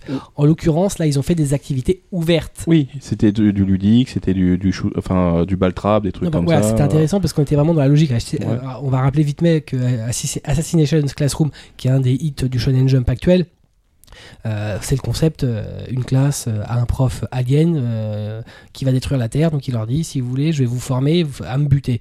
Euh, donc le, le- le plot du manga, c'est en fait on va former des, des, des, des- futurs Des des, lycéens à buter leur prof euh, alien. Waouh. Euh, et en l'occurrence, voilà, euh, comme le disait Cobb, le- le- le- les, les- les activités proposées par Kana étaient toutes sur la thématique. Donc on avait effectivement euh, du chamboule tout, donc avec euh, des canettes sympas d'ailleurs, des canettes aux couleurs aux couleurs d'Ass- Classroom. ouais. Donc en plus c'est très visible puisque c'est une espèce de gros, une tête de gros smiley. Euh, Jaune en plus. Ouais, ouais. il fallait shooter. Il y avait un, un stand de tir électronique. Euh, Ouais, voilà, Avec des carabines. absolument. Ouais, donc ça, c'est- voilà, vachement sympa dans le sens où c'est Il quand même. ça bien a, dans eu, l'idée. ça a eu pas mal de succès. il y avait, euh, il y a- il plu. y avait aussi une représentation de la classe. Ouais, oui, Ah, aussi. ça, ouais. pas vu. Tu l'as pas vu, il y avait des bancs et tout, euh, avec le tableau. euh. Non, franchement, là, Kana, wouhou, Mm. putain. Ah, euh, je, je pense qu'ils croient vraiment dans le titre et je pense qu'ils ont raison. Ils ont raison. Et, euh, et en plus, ouais, ils le mettent bien en avant et c'est vraiment agréable. Sachant qu'en plus, en face, on aura l'occasion d'y revenir tout à l'heure, on avait Pika qui aussi arrivait avec du lourd. Donc il y avait un peu une confrontation. Ouais, euh. Ah, c'était cette année, c'était le, le choc des titans. c'est chaud du temps. Ah, Oh. très bien. Euh, mais, Bien mais, mais Pika, c'est un P, ça arrivera tout à l'heure. Il y avait, il y avait aussi un petit, une petite partie euh, chez, chez euh, Kana sur Hell's Kitchen en fait. Ah, exact, ouais. Ils avaient fait une, une sorte de, je sais pas, c'était de la dégustation, je crois. Ouais, de- c'était une cuisine. Il y avait une cuisine, une vraie avait- cuisine. Il y a une vraie Avec des cuisine. petites tables de dégustation, des effectivement, tables. apparemment, il y, avait de- il y avait un mec qui venait de temps en temps. Ouais, les- d'ailleurs, c'était euh, en fait c'était euh, très scientifique puisque c'était de la comment on appelle ça déjà cette cuisine La cuisine moléculaire, cuisine Mm. moléculaire. Ouais. apparemment, ouais. Ah ouais, il était là. Et bah, par contre, j'ai pas vu tant de gens que ça. C'est Après, mais- c'était pas ouvert. Ouais, Tout le temps. Le C'est problème, c'est qu'il y a des sessions courtes et c'est un peu Ouais. dommage dans cette idée-là. C'est-à-dire qu'il y a comme un bel espace Ouais. qui est alloué à ça. Euh, en fait, il y a peu de personnes qui peuvent en profiter. Euh, c'est finalement assez rare parce qu'en fait ça arrive à des sessions qui sont quand même très espacées Euh, donc en fait bon euh, l'impact en termes de visuel est quand même nettement moindre que ce qu'ils ont fait pour Assassin- Assassination Classroom où c'était permanent où c'était visible où c'était très graphique Ouais. voilà. Bon, en même temps voilà dans l'idée Hell's Kitchen c'est de la cuisine ça va bien dans le Mais c'était, c'était, j'ai trouvé que c'était une bonne idée, même si c'est effectivement licence était euh, un peu espacée. Dans l'idée, j'ai trouvé que c'était pas mal pour euh, pour ce titre. En- dans la suite, on avait Kazé qui était présent, donc Kazé, Kazé animé, Kazé manga, euh, tout ensemble. Euh, bon, en l'occurrence, euh, le stand a été déplacé. D'habitude, il était sur l'allée principale, là, il a été un peu repoussé vers l'arrière. Euh, D'après ce qu'on sait, il y a peut-être une, une décision un peu plus tardive euh, De venir, prise ouais. pour venir à Japan Expo. Euh, bon, en l'occurrence, le stand était quand même très joli, euh, était Oui. sur mesure. Et ça, je trouve que c'est vraiment bien. C'est-à-dire qu'on voit vraiment que le design était fait sur mesure avec un bel écran géant, euh, des beaux logos casés vraiment gigantesques. C'était un espèce de un rectangle, c'est très très anguleux, bah, très à l'image de des chartes graphiques de Kazé. Euh, malheureusement, bon, euh, voilà, il n'y a pas grand chose de nouveau dessus. On a juste eu l'avant-première de l'édition de luxe de Kutonoken, logiquement qui a été un peu poussée à l'impression pour euh, parce que Tetsuhara Voilà. était présent. Ouais, j'ai aussi vu le Toriko 12. Ouais, mais bon, je suis même pas, je suis pas sûr qu'on puisse considérer que ce soit de l'avant-première dans le sens où je pense que euh, ce type de titre, euh, il y en a pas mal qui sont quand même imprimés en partie à l'avance, qui peuvent en récupérer chez l'imprimeur s'ils le veulent. Euh, on sait très bien qu'on se rend compte sur un titre où il y a marqué euh, impression euh, mai et la mise en vente elle est euh, fin juin. Bon, bah des fois ils repoussent la mise en vente. Là, on peut avoir des impressions un peu plus en avant. Bon, je pense que ça fait partie des, des pré-stocks, on va dire, et des premières impressions euh, qu'ils font dessus. Ils récupèrent quelques cartons puis ils les vendent sur le salon, quoi. Je pense qu'au Kutonoken, par contre, ça a vraiment été une impression dont ils ont poussé, euh, je, je pense, euh, ouais.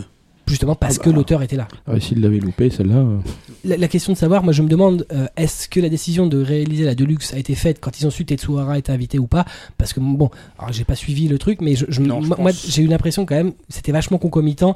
Euh, dès que Japan Expo a, a- a annoncé Tetsuhara euh, officiellement, euh, on a vu l'annonce officielle, on a reçu les, les, les communiqués de presse, Kazé édition de luxe euh, au Kutonoken, donc c'était un peu, un peu troublant.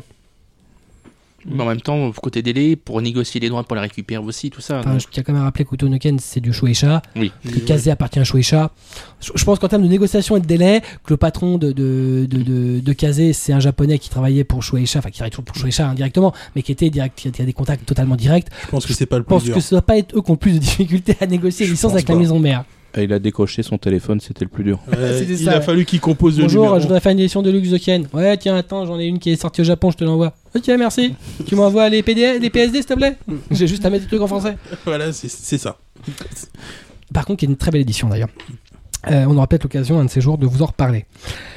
On va avancer puisque euh, on parle, on parle, mais nous n'avançons pas. Euh, toujours dans les cas, on avait Komiku qui faisait son apparition en tant qu'éditeur euh, sur, euh, sur Japan Expo. Qui avait un joli stand pour un éditeur qui est pas énorme, parce qu'en final, il n'y a pas vraiment beaucoup plus de titres pour un Hmm, éditeur comme non. Nissan. 4, je crois. Ouais, ça. Moi, j'aurais dit 3, mais ouais, 3 ou 4. Je me doute bien qu'il y en a un ou deux que je dois, je dois zapper.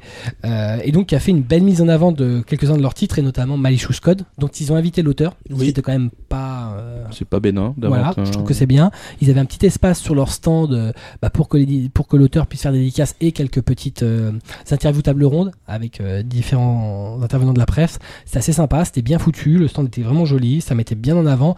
Euh, ça donnait pas l'impression d'avoir un petit éditeur. Ça donnait vraiment l'impression d'avoir un éditeur un peu au, avec, alors, en plus il était à côté de Kiun, mais ça donnait un peu, un, un peu l'impression qu'il voulait se battre à armes égales en termes de communication.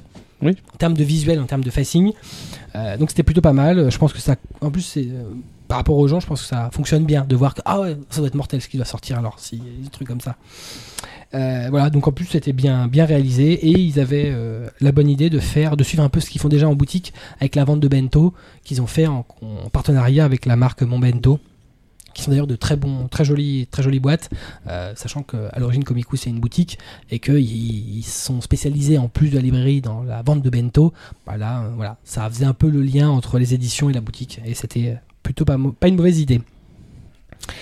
On avait dans les cas Kurokawa, Kurokawa, bon alors là stand totalement traditionnel, habituel de Kuro, Stand euh, ouvert, à stand ouvert avec des gros facings, ça Ouais. ils aiment beaucoup. une grosse Euh, vache. Une grosse vache avaient Silver Spoon. Voilà, la grosse vache Silver Spoon qu'ils qui, qu'ils avaient euh, réalisé pour le salon de l'agriculture. Des stands euh, Maggie. Ouais, il y avait une bonne partie Maggie, ouais, bah, c'était les grosses. Ah, les mais, grosses- Et un beau portant euh, euh, en personnage en pied euh, de Bloodloud, qui était assez, Bloodloud, Ouais. qui était assez sympa. On avait aussi l'éditeur. On avait, on avait- Greg qui était habillé en Maggie. Enfin, il était habillé en, en cosplay de. euh, comment il s'appelle le personnage Euh, Simbad. Oui. Euh, Il a participé vraiment. euh, Ah, mais, Voilà. Mais il participe toujours. hein. Grégarello, le, le, le, le- le responsable du label, euh, s'investit corps et âme. Ah, genre, on a vu ça. hein, C'est fou, Ça, n'y a aucun doute. impressionnant.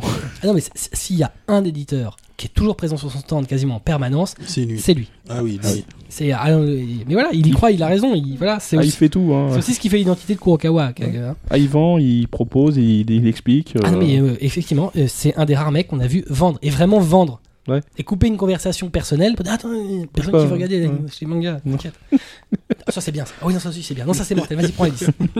Tous mes titres sont mortels. Tous Prends-les. les titres Kuro sont bien. Et en l'occurrence, voilà, c'est vrai que euh, une des forces de Kurokawa, c'est le graphisme. C'est-à-dire que c'est vraiment toujours très bien travaillé et le stand est à l'image de. Et cette année, il présentait avec, euh, c'est en partenariat avec de 12, 12, 21. 12, 21 euh, éditions. Les, euh, le système de, de- offre distribution numérique. voilà, absolument, de leur manga, et notamment en l'occurrence de Bloodlad. Le, le- le premier pour, le, pour le, le lancement, effectivement, le premier chapitre de Bloodlad était, était gratuit. ouais. Enfin, il est offert pendant un temps limité pendant- avec un code. Pendant un temps limité, ouais. Euh, on passe au N avec. Euh, euh, oui, tu veux. T'as pas oublié Kiun Si, j'ai oublié Kiun. Bah, bien sûr, bah voilà, c'est bien, bravo. Ah là là là là. Ouais, là. ouais, mais c'est ça, c'est l'âge, les gars. On voit ça. Et donc, Kiun, bah, Kiun, de toute façon, on a pas besoin de- ils ont pas besoin qu'on parle d'eux. On a parlé d'eux tout à l'heure en plus. Ouais, ah bon? Voici, on, mais on parlait de vol. Exactement. bah, Kiun, euh, le stand habituel, à l'endroit habituel, dans les proportions habituelles, assez grand. Ah oui, si, ouais, c'est bien Si. qu'on en parle. Les mecs, arrêtez les, les sacs, sacs. qui font 3 km. non, mais vous vous rendez pas compte. Pour trois malheureux mangas, c'est Ça juste. scie le bras, surtout si on veut, on veut mettre plus que les trois mangas euh, pour lesquels il faut acheter, et ça tue des gens dans le RER. Non, Et, après non. le, le samedi soir dans le RER, les Sakyun, c'est pas possible. C'est un enfer. C'est juste pas on, possible. On, on pourrait aussi avoir des, des renseignements de qualité. Ah oui, effectivement. Oui, c'est vrai. Ah, comme me rappelle des choses, parce que j'ai- eu la chance de vouloir aller sur le stand et de vouloir prendre des titres. Et bon, bah, comme d'habitude, le stand, euh, le stand Kiun est un stand qui est euh, euh, happé par le public, un peu trop d'ailleurs. Donc tous leurs titres sont disponibles sur les, euh, tables, enfin sur l'ensemble du stand. Mais quand il y a du monde, on peut pas tout voir. C'est-à-dire qu'il y a vraiment euh, les titres sont disséminés partout. Et quand on a le malheur de demander à quelqu'un, euh, parce qu'on se souvient pas forcément de tout ce qui était censé sortir, euh, quelles sont vos, vos vos sorties dernièrement? Bah, euh, je sais pas. Je fais pas ça moi normalement. Ah bon? Bah tu fais quoi? Tu, tu me vends là ou tu me vends pas? Ouais. Mais euh, c'est quoi que t'as sorti? Je sais pas. Bon bah je vais prendre ça et ça. C'est bon, allez, je me casse. voilà, c'est quand même. pas mal. Oui, donc message à nos amis de Kiun, les gars, prenez des gars qui savent ce que vous vendez quand même. Ouais, Merde. ça- sur, sur ce salon, Euh, c'est le pas dernier top. tome de, de, de Bellblatt il est sorti, je sais pas, mais il est devant toi. Ah ouais, ouais, il est sorti alors. il est sorti, ouais. Merci d'avoir participé. c'est ça, c'était cool. tu, tu veux que je vienne vendre à ta place en fait? Et au fait, tu vas au Kutonoken Je sais pas. Ah mais c'est peut-être pas chez vous. Ah si, je crois. Ah non, peut-être pas alors. Oh, c'est un cas aussi, c'est pareil. Merci. Voilà, donc, mais bon, euh, Kiyun était venu avec quelques titres. Bon, en même temps, c'était- il n'y avait pas d'avant-première de souvenirs. hein. C'était vraiment des titres qui sont, Non, qui sont ils sont sortis à ce sortis à ce moment-là. Oui, oui, de la Donc on semaine. avait le Green Blood, euh, le nouveau Hubble Blood, Ouais. le Hubble Blood annuel. Ah. Voilà, le Hubble Blood annuel. Et surtout Green Blood. Voilà, Il y en a un qui, a- qui ça fait plaisir. Et évidemment, il y avait un autre titre, puisque je le cherchais, je l'ai toujours, j'ai trouvé qu'en sortant, c'était euh, Magical Index 8 euh, qui sortait à ce moment-là, Oui. mais que le mec était pas foutu de me dire qu'il l'avait. Donc je Voilà. sais même pas s'il sait que c'est édité par Kiyun. Je Mais, pense euh, et, et en plus, il est bien le titre. Eh ben, eh ben, c'est comme ça. Voilà, donc on passe donc au N, enfin, euh, avec Nomi Nomi. Euh, voilà, donc Nomi Nomi qui était présent comme chaque année avec un joli petit stand qui mettait en avant Bonolon, qui est le, le- le titre qu'a réalisé Tetsuo Hmm.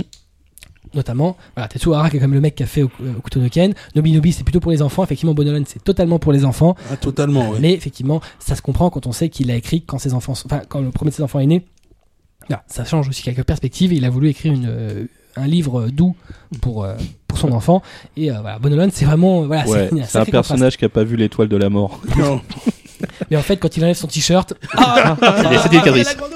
Non mais euh, non non c'est super mignon c'est et puis c'est c'est c'est c'est tendre euh, y a- moi je l'ai lu c'est c'est vraiment euh, c'est tout mignon Hmm. c'est euh, c'est un peu une espèce de Totoro. ouais c'est Hmm. ça ouais, ouais. l'esprit de la forêt mais autre euh, Et plus- toujours une très belle édition chez Nomi Nobi parce que c'est des- Mm. vraiment des, des livres luxueux. Oui, c'est tr- très joli ce qu'ils font. hein, ouais une belle édition Et en euh, l'occurrence. Ils sortent les, les, Les les œuvres de titres de, de les- ouais, Shiitake. les- les titres sur lesquels travaille Shiitake. On passe à Pika. Pika, ça a démangé Cobb d'en parler tout à l'heure. Euh, nos amis de chez Pika, qui là cette année avaient un stand euh, toujours de la même taille, mais là ils mettaient en avant leur gros titre de l'année, le celui avec lequel ils ont dû se battre avec pas mal d'autres éditeurs euh, dessus, dont nous était venu nous parler d'ailleurs Kim Beden dans le numéro 3 de MangaCast. L'attaque des titans, ah oui Bah, Attack on Titan, qui a fait, fait oui, Cécile nous en avait parlé pendant l'émission. Ouais, non, Oui. c'est le titre en anglais qui me perturbe Bah, c'est Attack on Titan. Je Ouais. sais que l'attaque des titans, Attack on Titan, c'est pas exactement pareil, mais c'est le titre officiel C'est le, le Ouais, titre officiel. officiel ouais. international, pardon. Ouais, c'est horrible international. c'est horrible Dans les copyrights, en fait, euh, quand on regarde l'anime. C'est Shingeki no Kyojin, euh, Attack Mhm. on Titan. D'ailleurs, Ouais, même le titre ça. en japonais sur l'animé, c'est le, donc le, titre en japonais. Et en dessous, il y a marqué Titan. sous-titré Attack on Titan. Ouais. Waouh. Mm. Faudrait que j'apprenne à lire Exactement. Ah, bah, les japonais et l'anglais, c'est pas toujours ça. Non, c'est vrai. Euh, enfin avec les langues étrangères tout court. Euh, donc voilà, donc euh, un stand aux couleurs de l'attaque des titans, puisque euh, non content de, de sortir le manga, qui ont sorti les deux premiers tomes, le troisième sortant en septembre, euh, il y a eu l'animé qui a commencé à diffuser en simulcast, simulcast donc dès le début de la parution chez Wakanim. Donc logiquement, il y avait action conjointe entre les deux, euh, édition de- d'autocollants euh, aux armes des, euh, des Des militaires entre guillemets, Les différentes factions. Voilà. ouais. euh, des, des- des humains dans, dans, le, dans le titre. Ouais. Et il y avait la fameuse la grosse tête. la grosse tête la de grosse tête de Titan qui donc était on peut juste dire qu'on est euh, format 1-1 même. ah ouais là elle était juste énorme sa tête c'est genre putain. Et, ce qui est pas mal, c'est que juste à côté, en fait, il y avait, euh, il y avait aussi euh, un petit stand photo, en fait, où on pouvait faire un montage comme si euh, on se faisait. Ah, en fait, se- c'était c'était euh, effectivement un stand où il y avait un fond vert. Ouais, ça un fait un fond Donc vert, c'était vert, ouais. en fait de la réalité augmentée. Euh, on passait dessus, donc il fallait s'allonger sur euh, sur une, une estrade qui était installée. Et en fait, euh, ils prenaient en photo et et on euh, avait l'impression d'être voilà. mangé En fait, par la un photo titan. était faite de telle sorte qu'il y avait la tête du titan qui se mettait à la place, donc il y avait un décor qui se plaçait derrière avec le logo, etc. Mais- Et on était dans la bouche du titan. C'était c'était Enfin, vraiment sympa, Ouais, j'ai trouvé. Très, très C'était sympa. Il y avait pas mal de cosplayers aussi qui étaient là devant la tête du titan pour, pour prendre des photos. C'était ils avaient vraiment axé toute la com dessus. C'était vraiment. Ah non, c'était enfin c'est une bonne idée. En plus, c'est Ah oui, bon. Par contre, euh, désolé pour ceux qui ont pris les photos, vous allez paraître dans la communication de Pika à partir de ça. hein. Ils les ont toutes gardées. hein. pas fou, pas folle la guêpe. hein. Ah ouais, j'ai vu une photo d'un d'un de nos confrères Coyote Mag. Je, je vous encourage à aller le voir sur la page Facebook. Il y a- il y, a, il y a un photobombing dessus. Je peux vous dire que quand vous voyez la photo, vous déprimez, mais alors la seconde. Il y a un truc qui est hors sujet sur la photo à droite de, de la tête du géant. Ah. J'étais mort de rire.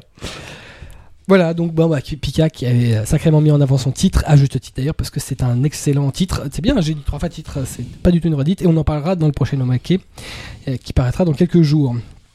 Euh, on passe euh, à la suite. Alors là, c'est même plus du tout dans l'ordre alphabétique, mais c'est pas grave. On va parler de Wakanim, puisqu'on parlait de Pika, on parlait de Wakanim, euh, qui était donc présent cette année. De souvenir, c'est la première fois. Euh, Oui. Alors qu'ils existent quand même depuis quelques années. En l'occurrence, ils ont fait un stand euh, en partenariat avec le studio japonais Aniplex. Et euh, sur, donc, sur le stand, il y avait, il y avait évidemment une mise en avant de Attack on Titan, l'attaque des titans, euh, puisque c'est aussi leur gros titre, et euh, en exclusivité la vente du coffret collector euh, Blu-ray DVD de Sword Art Online, le premier coffret, euh, qui a priori ne sortira que euh, en août, c'est ça, ou en fin juillet? Je crois, je crois qu'il sort fin juillet au début. Fin juillet, août, début août. juillet, je crois de mémoire, ouais. Voilà, donc avec quelques exemplaires euh, présents sur leur stand. On avait aussi en stand, alors stand de goods euh, Tamashination, donc euh, géré par Cosmic Group. En l'occurrence, on va pas s'attarder dessus, mais bon, ça restait un joli stand à l'ancien emplacement de Kazé. Feu Oui. l'emplacement de Kazé. Ah, ils étaient plutôt impressionnants leur Ils stand avec ouais. la bannière au-dessus, euh, les, on les voyait- visuels de Sailor Moon, On- de Goldo. Ah, ils ont mis les moyens, ouais. On, on voyait Ouais. très loin la bannière en Ouais, fait, ouais. c'était vraiment bien placé. ils- ils- ça, ils- faisait, ça faisait balise en plus. Ils sont venus avec, euh, avec de- du, du matos.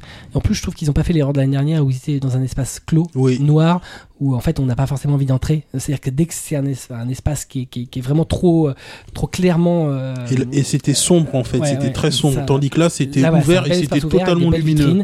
vitrines. Donc il s'exposait beaucoup de produits, beaucoup de prototypes, beaucoup de sorties qui vont arriver dans les mois prochains. Donc c'est bien, ça faisait du teasing sur plein de licences, du One Piece, du Dragon Ball Z, euh, du Senseiya euh, et Du Sailor Moon. Du Sailor Moon. ouais. Et euh, ils avaient quelques ventes en exclusivité, notamment sur du One Piece, un peu de, de, de- de Dragon Ball Ouais, ils avaient deux Euh, modèles Dragon Ball et ils avaient Et les aussi. Grandizer. et le, et le, le- Grandizer. le qui, Et là, ils les ont eu en fait, ils ont vraiment eu de la. C'était très rapide puisque c'était sorti en fait au Japon fin fin juin. Vraiment toute la fin, toute fin juin, le 28 ou le 29. à des prix plutôt corrects. Euh, au niveau des stands goodies, on avait aussi Good Smile Company. Euh, donc qui très clairement le stand de, de figurines le plus prisé du festival maintenant on peut le Euh, dire hein, avec des queues de oui. grands malades euh, Ouais, à tel point qu'ils ont rationné les ventes Oui. c'est-à-dire qu'ils avaient tant d'exemplaires par jour Par jour pour, pour, pour certaines exclus, ils avaient tant tant par jour. Et Ouais. Mais bon, il y a des choses qui sont parties. Bon bah après ils avaient plus rien du week-end donc euh, si on venait pas le jeudi euh, on n'avait rien mais euh, C'était ça, c'est vraiment la japonaise, ça. Ouais. Rationné Ouais. par jour. euh, ouais. Bah, en même temps c'est bien parce que je, je pense qu'ils ont raison dans le sens où il y a beaucoup de gens qui peuvent qui viennent qui qui, choi- enfin, qui par choix ou par obligation qui peuvent venir que le week-end tout le monde peut pas poser des jours dans la semaine tout le monde peut pas être là dans la semaine des gens qui travaillent il y en a qui ont des, voilà qui ont des études ou autres qui doivent réviser Euh, et voilà de, dire que voilà t'as autant de chances de la voir quel que soit le jour où tu viens ça reste correct. Je pense que ça va dans le sens effectivement tous les gens vont toujours gueuler en disant ah mais moi je suis arrivé dès le premier jour de la première minute il y avait déjà la queue. J'ai fait la queue mais bon le rationnement arrivé à moi il y avait déjà plus rien. Mais bon j'ai fait la queue depuis tant. Effectivement tu auras toujours ce, ce- ce débat là maintenant voilà après euh, faut toujours essayer de faire au mieux avec ce qu'on a. De toute façon chaque année très clairement Smile n'a jamais les stocks suffisants par rapport à la demande chaque année ils les augmente chaque année il n'y en a pas assez Ouais. il n'y a pas de limite ils vont pas, pas venir avec euh, 300 000 figurines hein. Il faudrait qu'ils viennent quasiment avec une prod spéciale Europe euh, rien que pour euh, en même temps faut dire ils vendent à des prix ah oui défiant toute Euh, concurrence. ouais. euh, voilà, euh, c'est c'est le prix- c'est limite le prix d'achat des revendeurs en France. hein. donc bon, c'est vrai que ça reste compliqué. Voire même moins cher mais Donc, forcément, j'en connais un qui ne, ne veut pas Oui, s'exprimer. non, là je crois qu'il va pas s'exprimer Il est muet. Non, effectivement. Je crois que c'est préférable. Je pense qu'on a fait le tour des stands euh, principaux euh, globalement. Euh, tout ce qui va être un peu stand de- d'animation et d'exposition, euh, donc où il n'y a pas réellement de vente, on, on aura l'occasion de revenir sur la troisième partie. Par contre, après, on a encore quelques petits stands sympathiques de vente à, à voir, comme par exemple le fameux stand de katana et de sabre, qui fait tant couler d'encre sur Internet, qui cette année c'était quand même démultiplié. Moi, j'en ai dénombré trois. Oui, ils étaient tr- trois à des endroits totalement différents Mm. en fait.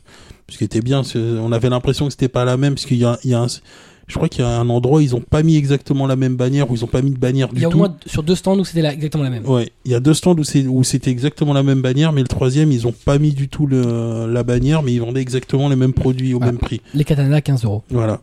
Et puis ils ont fait, ils avaient fait une promo sur la fin du salon, je crois le dimanche, ils Ouais, faisaient c'était- un, un katana 15 euros, deux 20 euros. Allez-y, moins, moins cher c'est gratuit.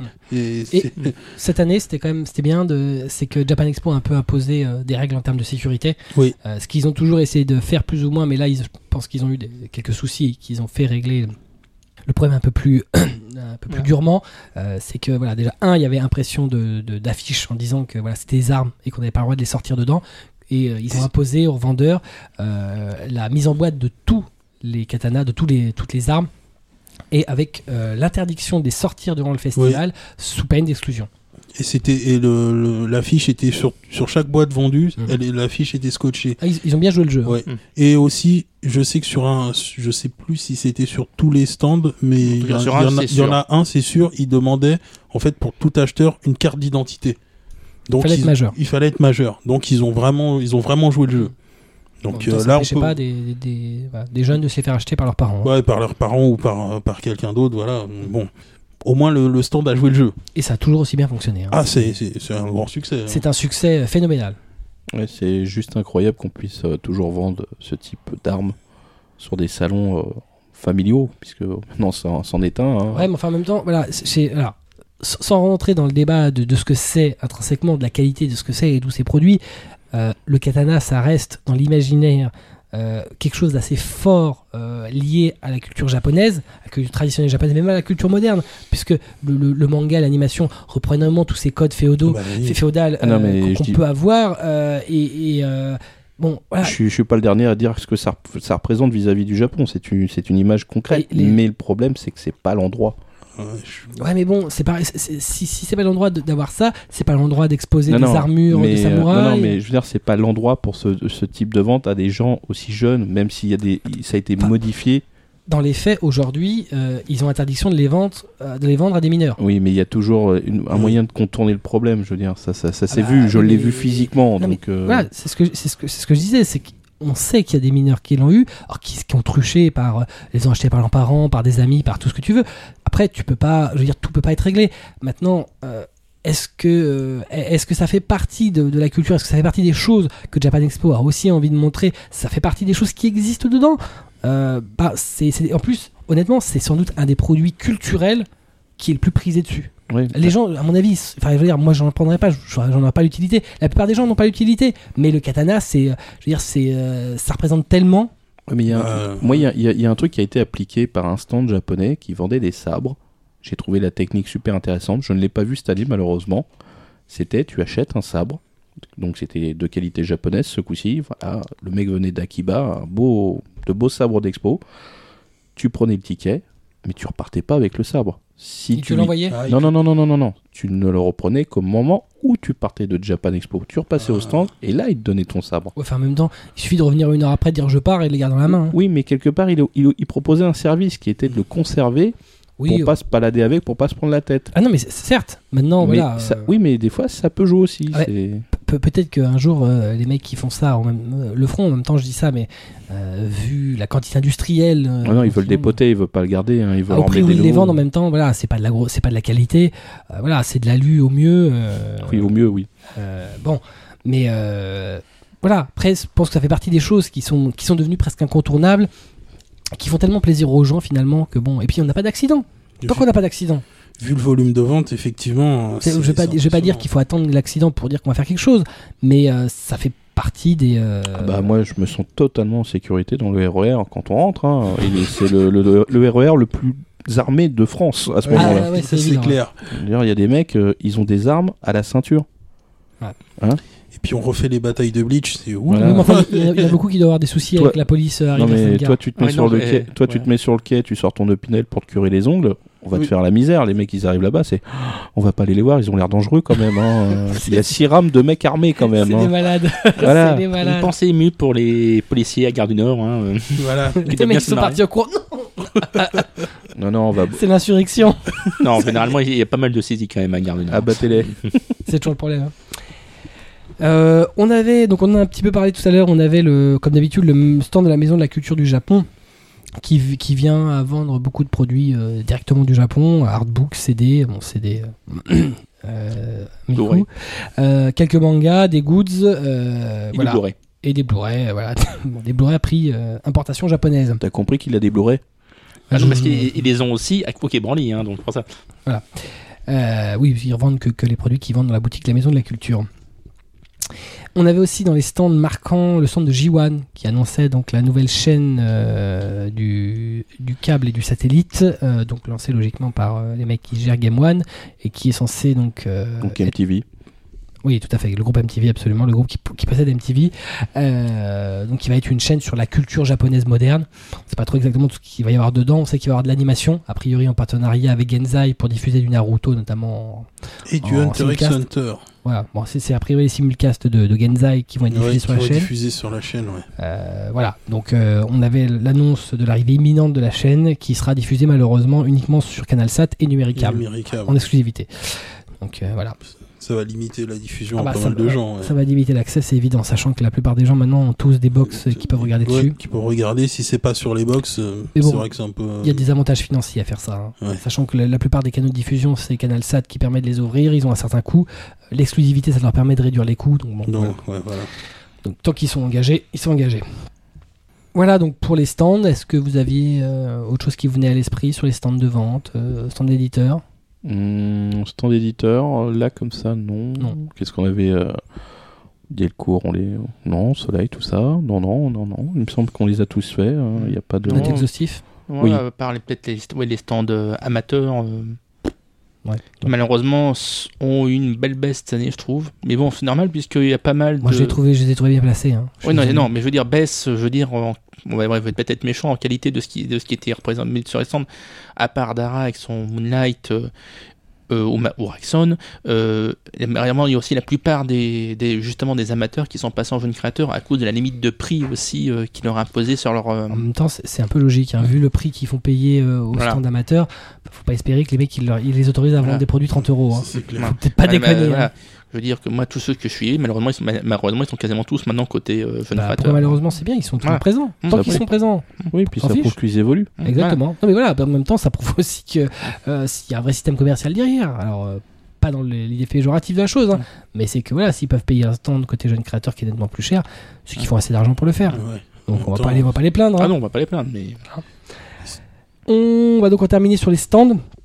On passera à l'animation, aux animations expositions après l'interview de Keito Kume qu'on a eu l'occasion d'avoir euh, avec euh, Ototo. Et donc euh, on va vous diffuser là. On vous retrouve juste après.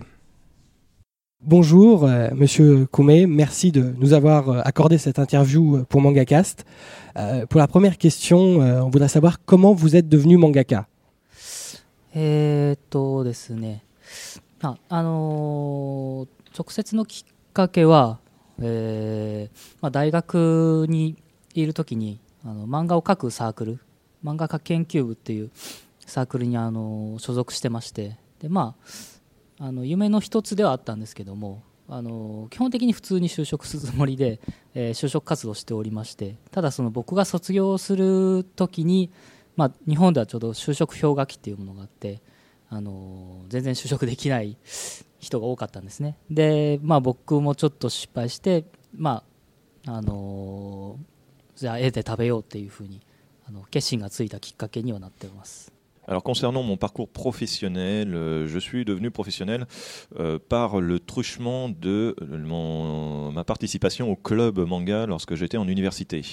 Euh, ce club de manga avait euh, de, de bons dessinateurs dedans, euh, j'en faisais partie.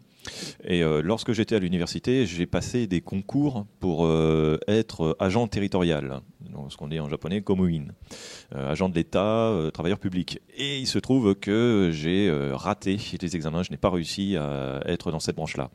Alors évidemment, ben faut bien manger après ça. Donc c'est suite à ça qu'il s'est tourné vers le, monde du manga et de coup est devenu dessinateur. D'accord. En tant qu'amateur qu de manga, en tant qu'artiste, quelle est l'œuvre qui vous a le plus marqué? えっと影響を受けた作品は、えー、浅利義人先生の、えー宇宙家族カール・ビンソン」とか、えーとクランプ先生のあの「マジック・ナイト・レイヤース」とかあと椎名隆先生の「ゴースト・スイーパー三上」ですね。であの子供の頃読んですごくあの影響を受けたとその藤子不二雄先生の「まあ、あのドラえもん」だとか「怪物くん」だとかまああのあとは、えーとまあ、ブラック・ジャックとか手塚治虫先生のブラック・ジャックとかも好きでしたね。Alors, il y a un certain nombre de noms donc, qui sont revenus euh, pour euh, mes, ces inspirations. Euh, donc, euh, Yoshito Asari, Uchu Kazoku Carl Binson. Alors, c'est quelque chose qui n'a pas été traduit en France. Après, il y avait Clamp euh, donc, euh, sur Magic Knight. Euh, après, il y avait Mikami. Ghost Sweeper Mikami de Shina Takashi. Ah, Doraemon de, de Fujiko Fujio. Et euh, donc, euh, en dernier, il avait cité. euh, Blackjack d'Osamu voilà, Tezuka. Blackjack Osamu Tezuka, bien entendu. Voilà ses sources d'inspiration. D'accord.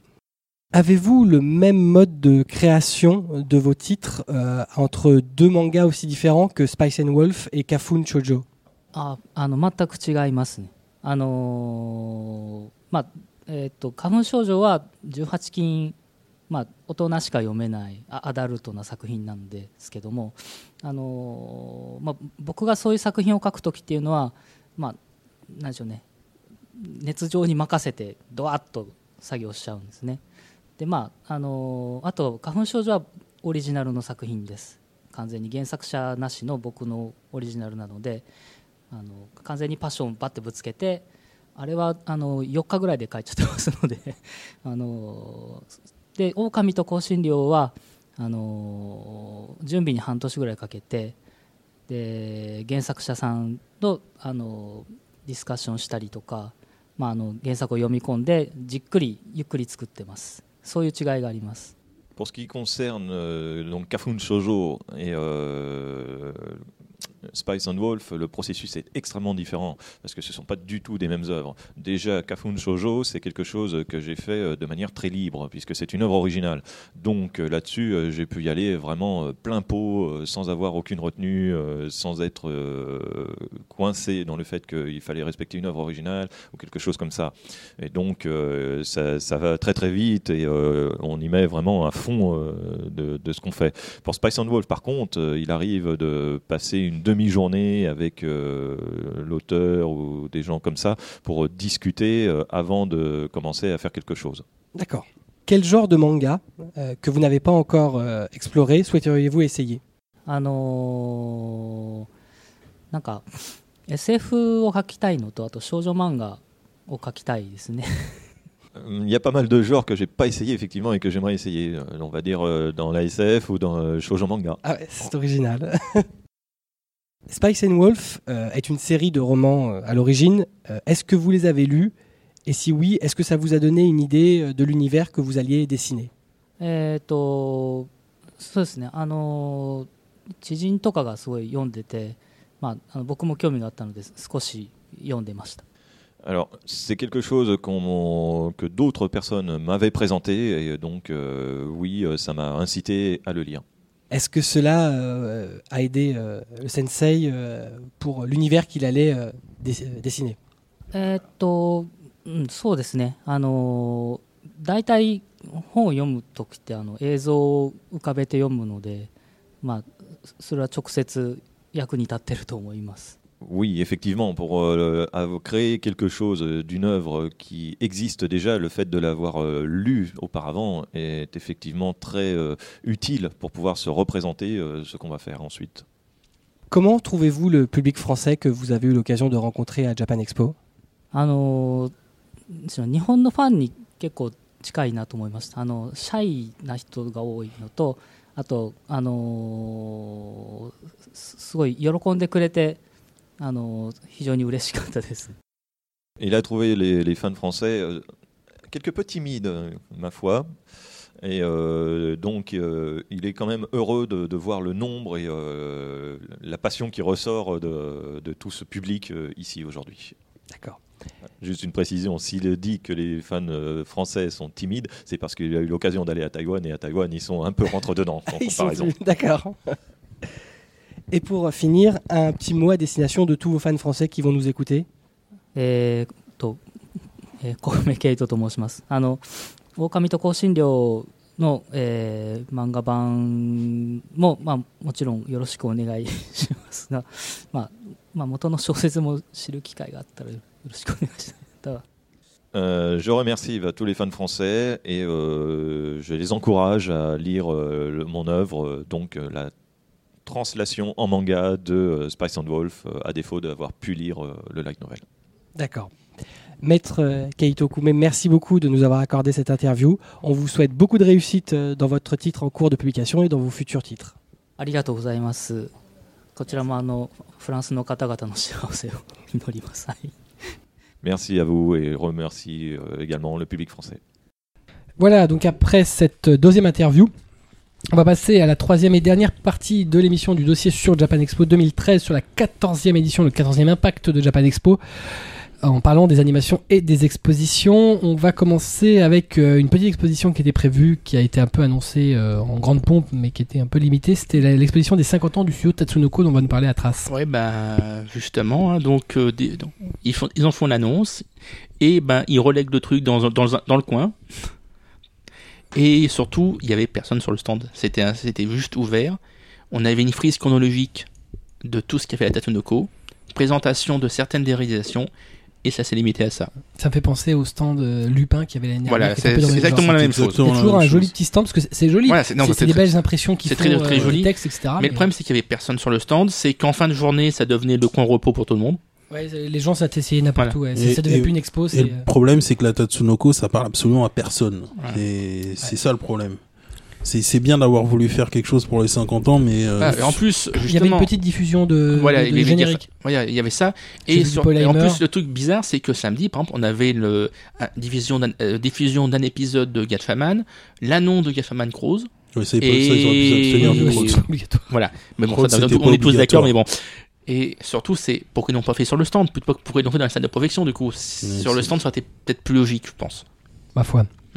Puis On avait aussi, on en a parlé, euh, j'avais dû, ça avait dû être un de mes coups de cœur dans un no- Nomake précédent, le, pré- le, le, Nomake 6 ou le 5, je me Je souviens plus, c'est le 6. sur euh, donc, le fait que euh, cette année, donc, euh, on fêtait les 10 ans de l'animé One Piece en France, que la Toei Animation, euh, la division Europe, pouvait pas passer à côté de ça, et donc elle a mis euh, en place un énorme stand euh, avec divers îlots thématiques, avec un îlot de vente de manga, donc évidemment tous les titres euh, de Glénat, animé comics et, le manga à proprement parler. On avait un gros stand de vente de goodies où on pouvait trouver des t-shirts, des jeux, des magnettes, des peluches, un peu tout, n'importe quoi, même des t-shirts assez inédits. Toutes les productions Abyss Style qui sortaient à l'occasion. Une jolie exposition de figurines de la licence avec des mises en scène de certaines euh, qui étaient très jolies. Ouais, il y avait la Shirahoshi. Ouais, la Shiroshi Megahouse qui Ouais, était très dans, belle. dans son lit. Ouais. Et euh, franchement, ouais, non, le décor était classe. Bah, c'est pareil, il y avait aussi euh, la mise en scène de Luffy et de Z dans le, Oui. la scène de bataille finale du dans film, le volcan. qui était très bien. Et a priori, de ce que j'ai cru voir, les, les auteurs de, de ces dioramas, c'est des Français. Euh, bah, bravo. Ouais, Ouais. Ils ont fait du très beau boulot. Notamment de gars. Shiroshi, c'est un Français. Ouais. C'est Bah, très très joli. Très joli ce qu'ils ont fait. Bravo les gars. C'est un très beau boulot. Euh, donc c'est une bonne idée d'avoir fait ça. Euh, on avait donc un stand qui était totalement thématisé, donc thématisé sur les comment le, le monde des hommes poissons. Et localement, les vendeurs avaient été au, avaient des t-shirts de la marque One Piece qui était Crimin, euh, Criminal, euh, qui est la marque euh, phare quand on quand on lit One Piece, on sait que c'est un, truc super important dedans. Effectivement, ils avaient la bonne idée de thématiser ça sans mettre en gros marqué One Piece, mais justement avec ces petites euh, apparitions de thématiques et de graphismes très propres au, au titre. Et on avait donc euh, bah, cette année aussi des, euh, des reproductions grandeur nature des personnages euh, qu'on a pris en photo d'ailleurs, Luffy, Ace notamment. Ouais, et puis il y avait euh, si on pouvait se prendre en photo avec le, le, re- le requin de Shiroshi. Ah Oui. Mm. On pouvait se mettre la tête dans on sa se gueule. mettre la tête dans sa gueule, ouais. Ouais, pas mal ça. Ouais, et il y avait euh, une partie jeux vidéo puisque Bandai Namco était venu avec euh, le prochain, euh, c'est Pirate Warrior Oui, 2, deux, ouais. voilà, Qui- à sortir sur PS3. Oui, qui sort en plus qu'au mois, au mois d'août. Fin août, ouais. Fin août, août, ouais. ouais, ouais, voilà. Voilà, on avait aussi en expo, euh, ils en ont beaucoup parlé et au final c'était un peu décevant, c'était l'exposition Japanese Gravure Idol. Euh, donc euh, voilà, ils en ont pas mal parlé, ils- même sur le plan c'était indiqué, il y avait un, vraiment une l'icône, Oui, le- en le graphisme de, de, ouais, de- de- de- qu'ils avaient prévu pour le pour l'expo. On s'attendait à avoir des belles expositions de des plus belles, des plus des photos les plus réussies. euh, en l'occurrence, c'est des pin-up en maillot de bain qui sont publiés dans le, Young- le, le Young Jump, qui Oui. est quand même un magazine de prépublication mensuelle de, de, de manga, euh, mensuel ou hebdo d'ailleurs? Ça mensuel de ce C'est mensuel. Le Young, ça c'est un mensuel. euh, voilà, où d'autres des titres comme, euh, comme Gantz ont été diffusés, ont été publiés. Euh, et donc il y a cette particularité d'avoir toujours dans chaque numéro une gravure idol, qu'une jolie jeune fille, euh, qui, qui est publiée en photo dedans, un peu à l'image de ce qu'on peut trouver dans, dans des Playboy. Bon, plus soft, hein. Plus soft, ouais. Oui, le truc gentil quoi, le Voilà. truc à la plage. Bon, on s'attendait donc en l'occurrence à avoir des photos euh, grand format, mais en fait c'était plutôt, enfin, voilà, on avait plutôt des agrégations de petites photos euh, sur des portes. En fait, j'ai l'impression qu'ils avaient presque découpé des, euh, des magazines, en fait, certains. Non, non, c'est- des trucs, impré- c'est des trucs imprimés parce qu'il y avait du texte à côté. Non, c'est toujours les trucs qui font Japan Expo. Mais ce qui est dommage, c'est en fait, euh, au lieu de faire une vraie exposition de portraits, Euh, bah, Ouais, en des, fait, des euh, grands formats. Voilà, absolument des grands formats. On avait, euh, ouais, ils avaient collé, enfin, ils avaient fait, ouais, ils avaient agrégé plusieurs photos marquantes en, sur des grands, sur des grands tableaux. C'était un peu, enfin, bon, c'était dommage parce qu'on s'attendait à mieux. Il y avait des jolies petites vitrines avec des, des, des books où ils avaient publié des recueils de, de photos. Il y a plusieurs trucs comme ça. Bon, bah, c'était une expo assez limitée. On va passer à un stand qui a euh, fait euh, à mort euh, triper Blackjack, Ah, puisque suite, cette année, euh, on ne sait pas pourquoi, on ne sait Non. pas comment, on ne sait pas d'où, mais euh, cette année, il y avait un stand d'exposition et de vente dédié au live action Garo. Et là, on ne sait pas pourquoi. Non, c'était assez surprenant. J'ai eu l'impression que c'était une, il y avait une volonté de du producteur japonais de vouloir vendre la série en France. Alors pourquoi je ne sais pas, parce que le live action en France, euh, voilà, tout le monde rigole dessus, euh, personne, ça n'intéresse personne. Euh, Surtout à qui le vendent parce que le Makasenki en plus. euh, Ouais, c'est quand même en plus une série qui était diffusée en semaine. Je crois que c'était le jeudi soir ou le mercredi soir. oui, mais- ce soir ou matin, ça dépend comment on se Ouais, passe comment l'heure, on se hein. place, parce que c'était à plus de minuit, donc c'était clairement destiné au Japon à un public adulte. Euh, par les thématiques, euh, c'était quand même assez sombre certaines histoires. Il y avait du contenu adulte. Aussi, oui, exactement, oui. Mais euh, c'était assez étonnant. Donc il y avait quand même pas mal de, de com dessus. Euh, Il y avait des sacs qui étaient euh, distribués gratuitement. Les gens se ruaient dessus, mais ne savaient pas du tout ce que c'était. On pouvait aussi. Il y a eu deux séances de. Enfin, à ma connaissance deux, je sais pas pour le. Si a c'était tous les jours à 11h C'était si, tu tous veux- les- si tu parles de, de l'armure Garo. L'armure Garo, et tous les jours il y avait donc une, une séance photo où on pouvait se faire, euh, on pouvait prendre des photos de, de l'armure euh, Garo. Et le dimanche, euh, annoncé mais à l'arrache le, le, le samedi soir, Par un tableau Véleda. par un tableau. Véleda, il y avait une, euh, il y avait une séance de dédicace, il y avait une séance de photos avec, euh, avec un des acteurs, Refujita, qui est, la- euh, qui est franco-japonais. Donc, euh, mais il était, en fait, il était venu pour promouvoir la série puisqu'il avait, il avait fait aussi une conférence et il y avait eu deux épisodes qui ont été diffusés. Ah. Donc, moi, j'ai trouvé que c'était plutôt bien pensé pour vendre la série. Autant le, autant le vendre avec un acteur qui, euh, qui parle, qui parle français. Donc, c'était plutôt sympa. Il a été très sympa euh, sur la séance euh, de photos. Il a même été un peu plus loin. Il a même fait, il a même fait des dédicaces pour certains et certaines. Donc, vraiment, non, c'était, c'était plus j'ai trouvé ça intéressant, un peu surprenant, parce que c'est pas Qu'est-ce du que ça tout. faire là? Oui, c'est un peu ça, oui. Alors, est-ce que c'est quelque chose qui pourrait être, dit, par exemple, diffusé sur J1 Pourquoi pas Pourquoi pas Pourquoi pas Mais c'est surtout que le stand n'était pas loin l'un de l'autre. Donc, hmm. mais bon, ça n'a peut-être rien à voir. Je ferai pas de lien entre les deux. Moi non plus, mais on sait jamais. hein. L'espoir fait vivre. Donc, euh, L'invité d'honneur donc de cette édition, c'était Tetsuhara. On a évidemment vu une expo, comme à chaque invité d'honneur. En l'occurrence, c'était une belle expo. Euh, oui, cette année, euh, l'expo de Tetsuhara était super impressionnante parce que euh, il y avait de très beaux dessins euh, sur les murs. Enfin, Elle était grande. est très grande. Ouais. Il y avait vraiment de la surface avec vraiment toutes ses œuvres, enfin tout ce qui était le plus marquant. Même les œuvres, certaines qu'on connaît pas. Oui, complètement. Moi, Alors moi, j'ai découvert des trucs. Ah là là, putain, euh, il a fait ça. euh, et puis c'est, et puis il y avait du, et puis il y avait aussi, euh, il y avait pas que du manga. Il y avait aussi euh, des, des affiches, des affiches entre guillemets publicitaires, des, des projets. Et euh, c'était super complet. Il y avait les textes qui allaient bien avec. euh, ça t'expliquait. euh, tu pouvais te balader. C'était pas oppressant. Vraiment, il y avait de la place. Et puis bon, le truc qui a super marqué l'ensemble bah de la collection, c'est le Rao sur son coco, quoi. Putain, le cheval. tu- Ils ont même été jusqu'à pousser euh, trop le détail quelque Oui, part. On, a, on vu, voilà. on a vu certains Voilà, tweets hein, d'ailleurs. il, ce- il ne fallait pas, mais bon, voilà. euh, mais sinon, euh, on doit avouer quand même que le le- l'expo était super bien foutu et puis euh, et puis c'était fait de façon sérieuse. Euh, voilà, moi je pense que euh, là pour le coup c'était une vraie réussite ouais. pour l'invité et pour les, gens joli. qui étaient C'est curieux. sympa d'ailleurs de voir que le, le Rao était au milieu de l'expo. Il, il était au milieu fait, de l'expo. Pour y accéder, on pouvait le voir de l'extérieur, mais pour y accéder, il fallait donc passer l'expo, Ouais. arriver au milieu, on l'avait, et c'était impressionnant. C'était impressionnant. ouais. C'était- Vraiment. on a presque l'impression qu'ils ont fait une taille 1-1 quoi. C'est- Petit petit Ah, dé- c'est du taille Ah, 1, Il y avait aussi un truc petit détail, euh, j'ai trouvé ça aussi très très cool. C'est quand tu sortais à l'extérieur du stand, en fait, il y avait euh, en fait les sept cicatrices, en fait euh, les, les sept étoiles qui étaient en luminescence dans, le- dans le mur. Et je fais ah ouais, ça c'est classe aussi. Donc euh, non, bien bien joué là pour pour l'expo, c'était bien foutu. On va un peu terminer avec autre chose, une animation qui t'a marqué. Ah oui, alors celle-là, elle était juste immense. Alors c'est dans mon stand euh, What the fuck, c'était là, en fait c'était une, c'était un stand qui te donnait euh, la chance ou pas de pratiquer euh, la gymnastique ninja. C'est-à-dire qu'en fait, euh, tu faisais euh, de l'aérobic, mais ninja. Et tous les, toutes les hôtesses étaient vraiment magnifiques. J'ai d'autres mots, mais bon, c'était super attrayante. On sentait qu'elle respirait la forme. Et surtout, il n'y en avait pas que pour les mecs. Il y, il y en avait pas que pour les mecs parce qu'il y avait aussi des, des beaux gosses. Et ils te, Eh, venez, euh, venez passer un essai avec nous, euh, venez danser euh, la danse des ninjas.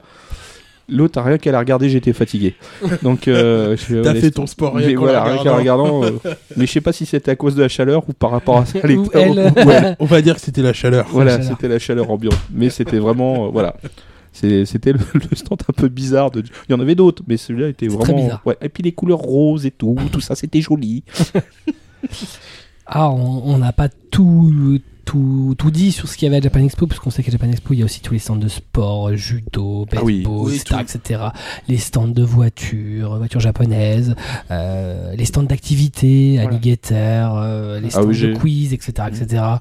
On avait aussi des- évidemment toute la partie jeux vidéo avec un gros stand Nintendo.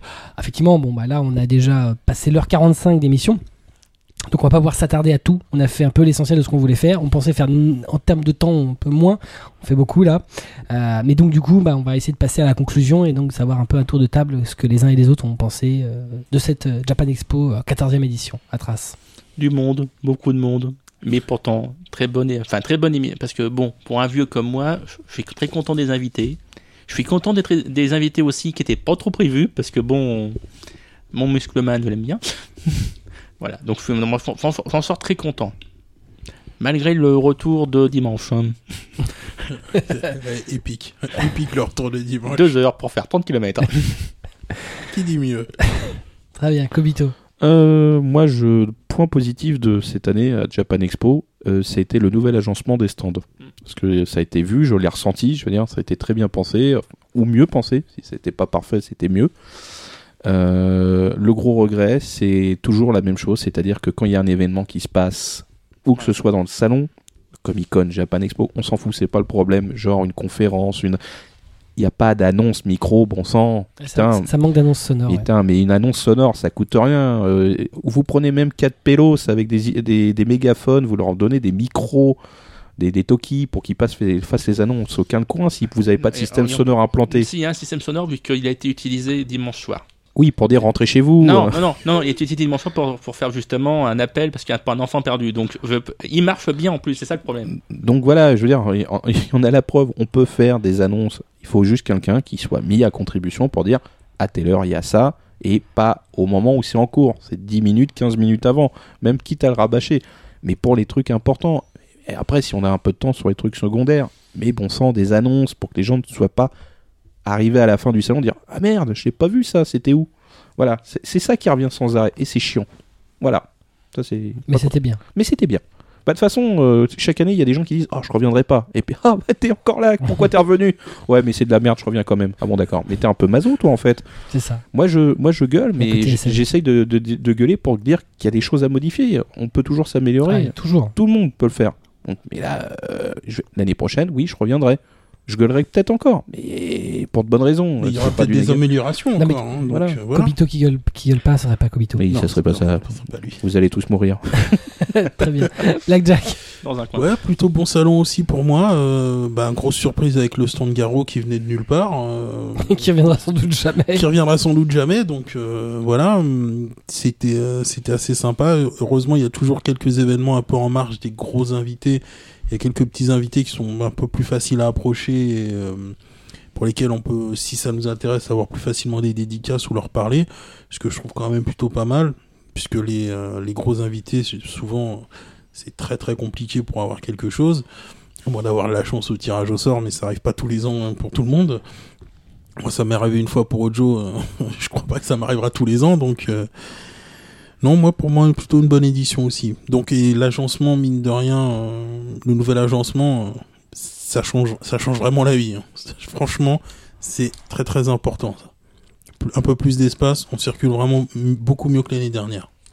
Et je reviendrai aussi. I'll be back. Eh bien, je vais terminer avec, on va terminer avec moi. Euh, ben moi, comme d'habitude, toujours une excellente édition. Euh, moi, je suis toujours impressionné par le monde qui vient. Par tout ce que ça draine euh, en termes d'exposants, même en termes de visiteurs, en termes d'intérêt. Euh, c'est quand même l'événement qui provoque l'effervescence, qui provoque l'intérêt. Euh, des semaines, des semaines avant, on ne parle que de ça. Sur les réseaux sociaux, une semaine avant et pendant l'événement, on ne parle que de ça. Euh, les gens qui y vont pas doivent être totalement traumatisés d'ailleurs de voir qu'il n'y a que ça qui passe. Euh, c'est vraiment euh, l'événement annuel, c'est l'événement à pas rater. Il est grand, il est impressionnant. Les stands jouent toujours le jeu. Quand on voit ce qu'a fait Toei Animation, ce qu'ont fait les mecs de Garo, ce qu'on fait sur l'expo Tetsuhara, tout ce qu'il y a pu avoir, tout ça c'est au niveau, tout ça c'est, bah, ça participe à faire d'un événement qui est quand même sans nul pareil. À côté de ça, on a d'autres événements qu'on va pas citer, mais qui sont vraiment à des milieux de ce que ça peut être. Je le rappelle, euh, les Japonais le disent, les mecs qui vivent au Japon euh, le disent, les mecs qui travaillent avec les Japonais le disent. On n'est jamais aussi proche du Japon qu'avec Japan Expo en termes d'événements. Il n'y a pas d'événement qui est aussi proche de ce que peuvent faire les Japonais, de ce que peuvent produire les Japonais. On n'est pas dans une idée de kermesse, on est vraiment dans une idée d'un beau salon professionnel, salon commercial certes, mais un beau salon professionnel. Je pense qu'on a de la chance, on s'en rend pas forcément toujours compte. Mais voilà, donc euh, eh ben on, on y sera l'année prochaine pour Ouais, les 15 ans. Pour les 15 ans, ouais. Voilà, on espère même faire autre chose un petit peu avant, bah, justement pour ces 15 ans, parce que Japan Expo, ça a une belle histoire, ça a un beau background, et on espère pouvoir en parler euh, avec euh, ses créateurs, mais on verra ça prochainement. Voilà, donc euh, bah, il est temps de se quitter, puisque là, on est quasiment à deux heures d'émission. Euh, merci d'être resté avec nous. Euh, longue émission, long débriefing sur Japan Expo 2013. On n'a pas tout vu, mais on a dit le principal. Je vous rappelle que vous pouvez nous suivre euh, toute l'actualité, vous pouvez suivre toute l'actualité de Mangacast sur notre page Facebook, bien entendu, sur notre compte Twitter @mangacast.fr. On en profite pour remercier nos amis qui, nous diffusent euh, tout le temps, euh, donc Bad Geek, no, Top Pod Radio et Asia Is One. On remercie bien entendu tous nos amis de Manga Sanctuary pour leur soutien. La gestion euh, de votre collection de manga et toute l'actualité du manga, bah, c'est sur leur site qu'il faut aller, manga sanctu- manga-sanctuary.com. N'oubliez pas, dans quelques jours, le MangaCast Omake numéro 7. Vous y trouverez toutes nos chroniques manga et animés, ainsi que nos coups de cœur et nos coups de gueule. On se quitte avec notre ending tank du jour, Tatakae Otaking, interprété par Koji Tsuji- Tsujiya. Euh, donc c'est générique de- début de la vieille série d'OAV Otaku no Video de Gainax. Euh, là on a fait un petit revival. Le mois d'août étant notre mois de relâche et on se donne rendez-vous en septembre pour un nouvel épisode de MangaCast, il n'y en aura pas le mois prochain. On vous souhaite de bonnes vacances à tous ceux qui partent, euh, pour eux et pour euh, les autres qui travaillent, tous ceux qui sont présents en juillet et en août. On prépare un Omake hors série en août, histoire de vous détendre à la plage, dans les transports en commun ou tranquille à la maison. On vous kiffe, à bientôt À bientôt. Salut. À bientôt. Ciao. 闇にうごめく一つの神オタクそれはやめる現代に誕生した暗黒の象徴である心ひそかに忍び寄り人の感性をわしづかむその定めからは誰も逃げられないのだ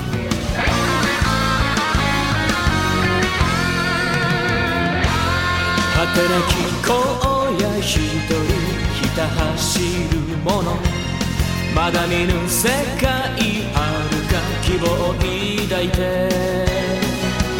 信じる者はただ光る情熱。熱く燃えたぎるぜ。誰にも止められない心の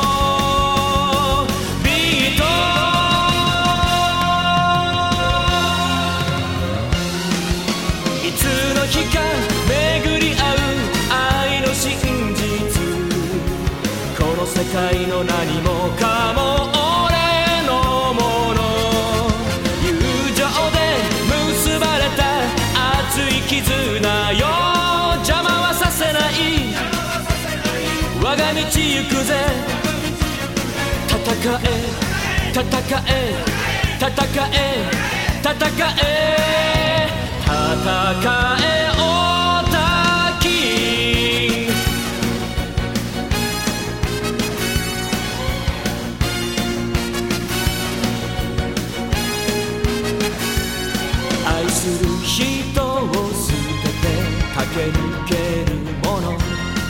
輝く未来信じ夢を託して。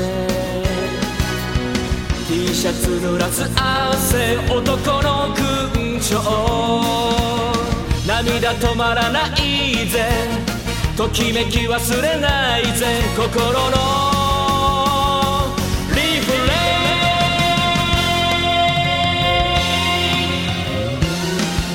流れゆく時を超え生まれ変わるさ。オタクと呼ばれる時がいつか来る。青春の瞬間をつなぎとめる。ぜ邪魔はさせない。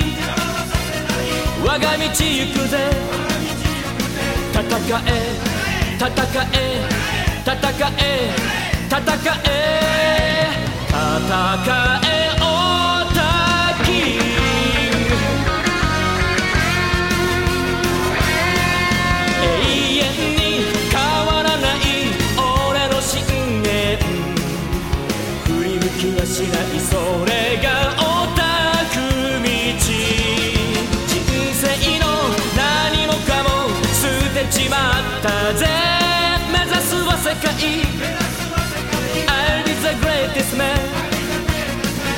戦え戦え戦え戦え戦え。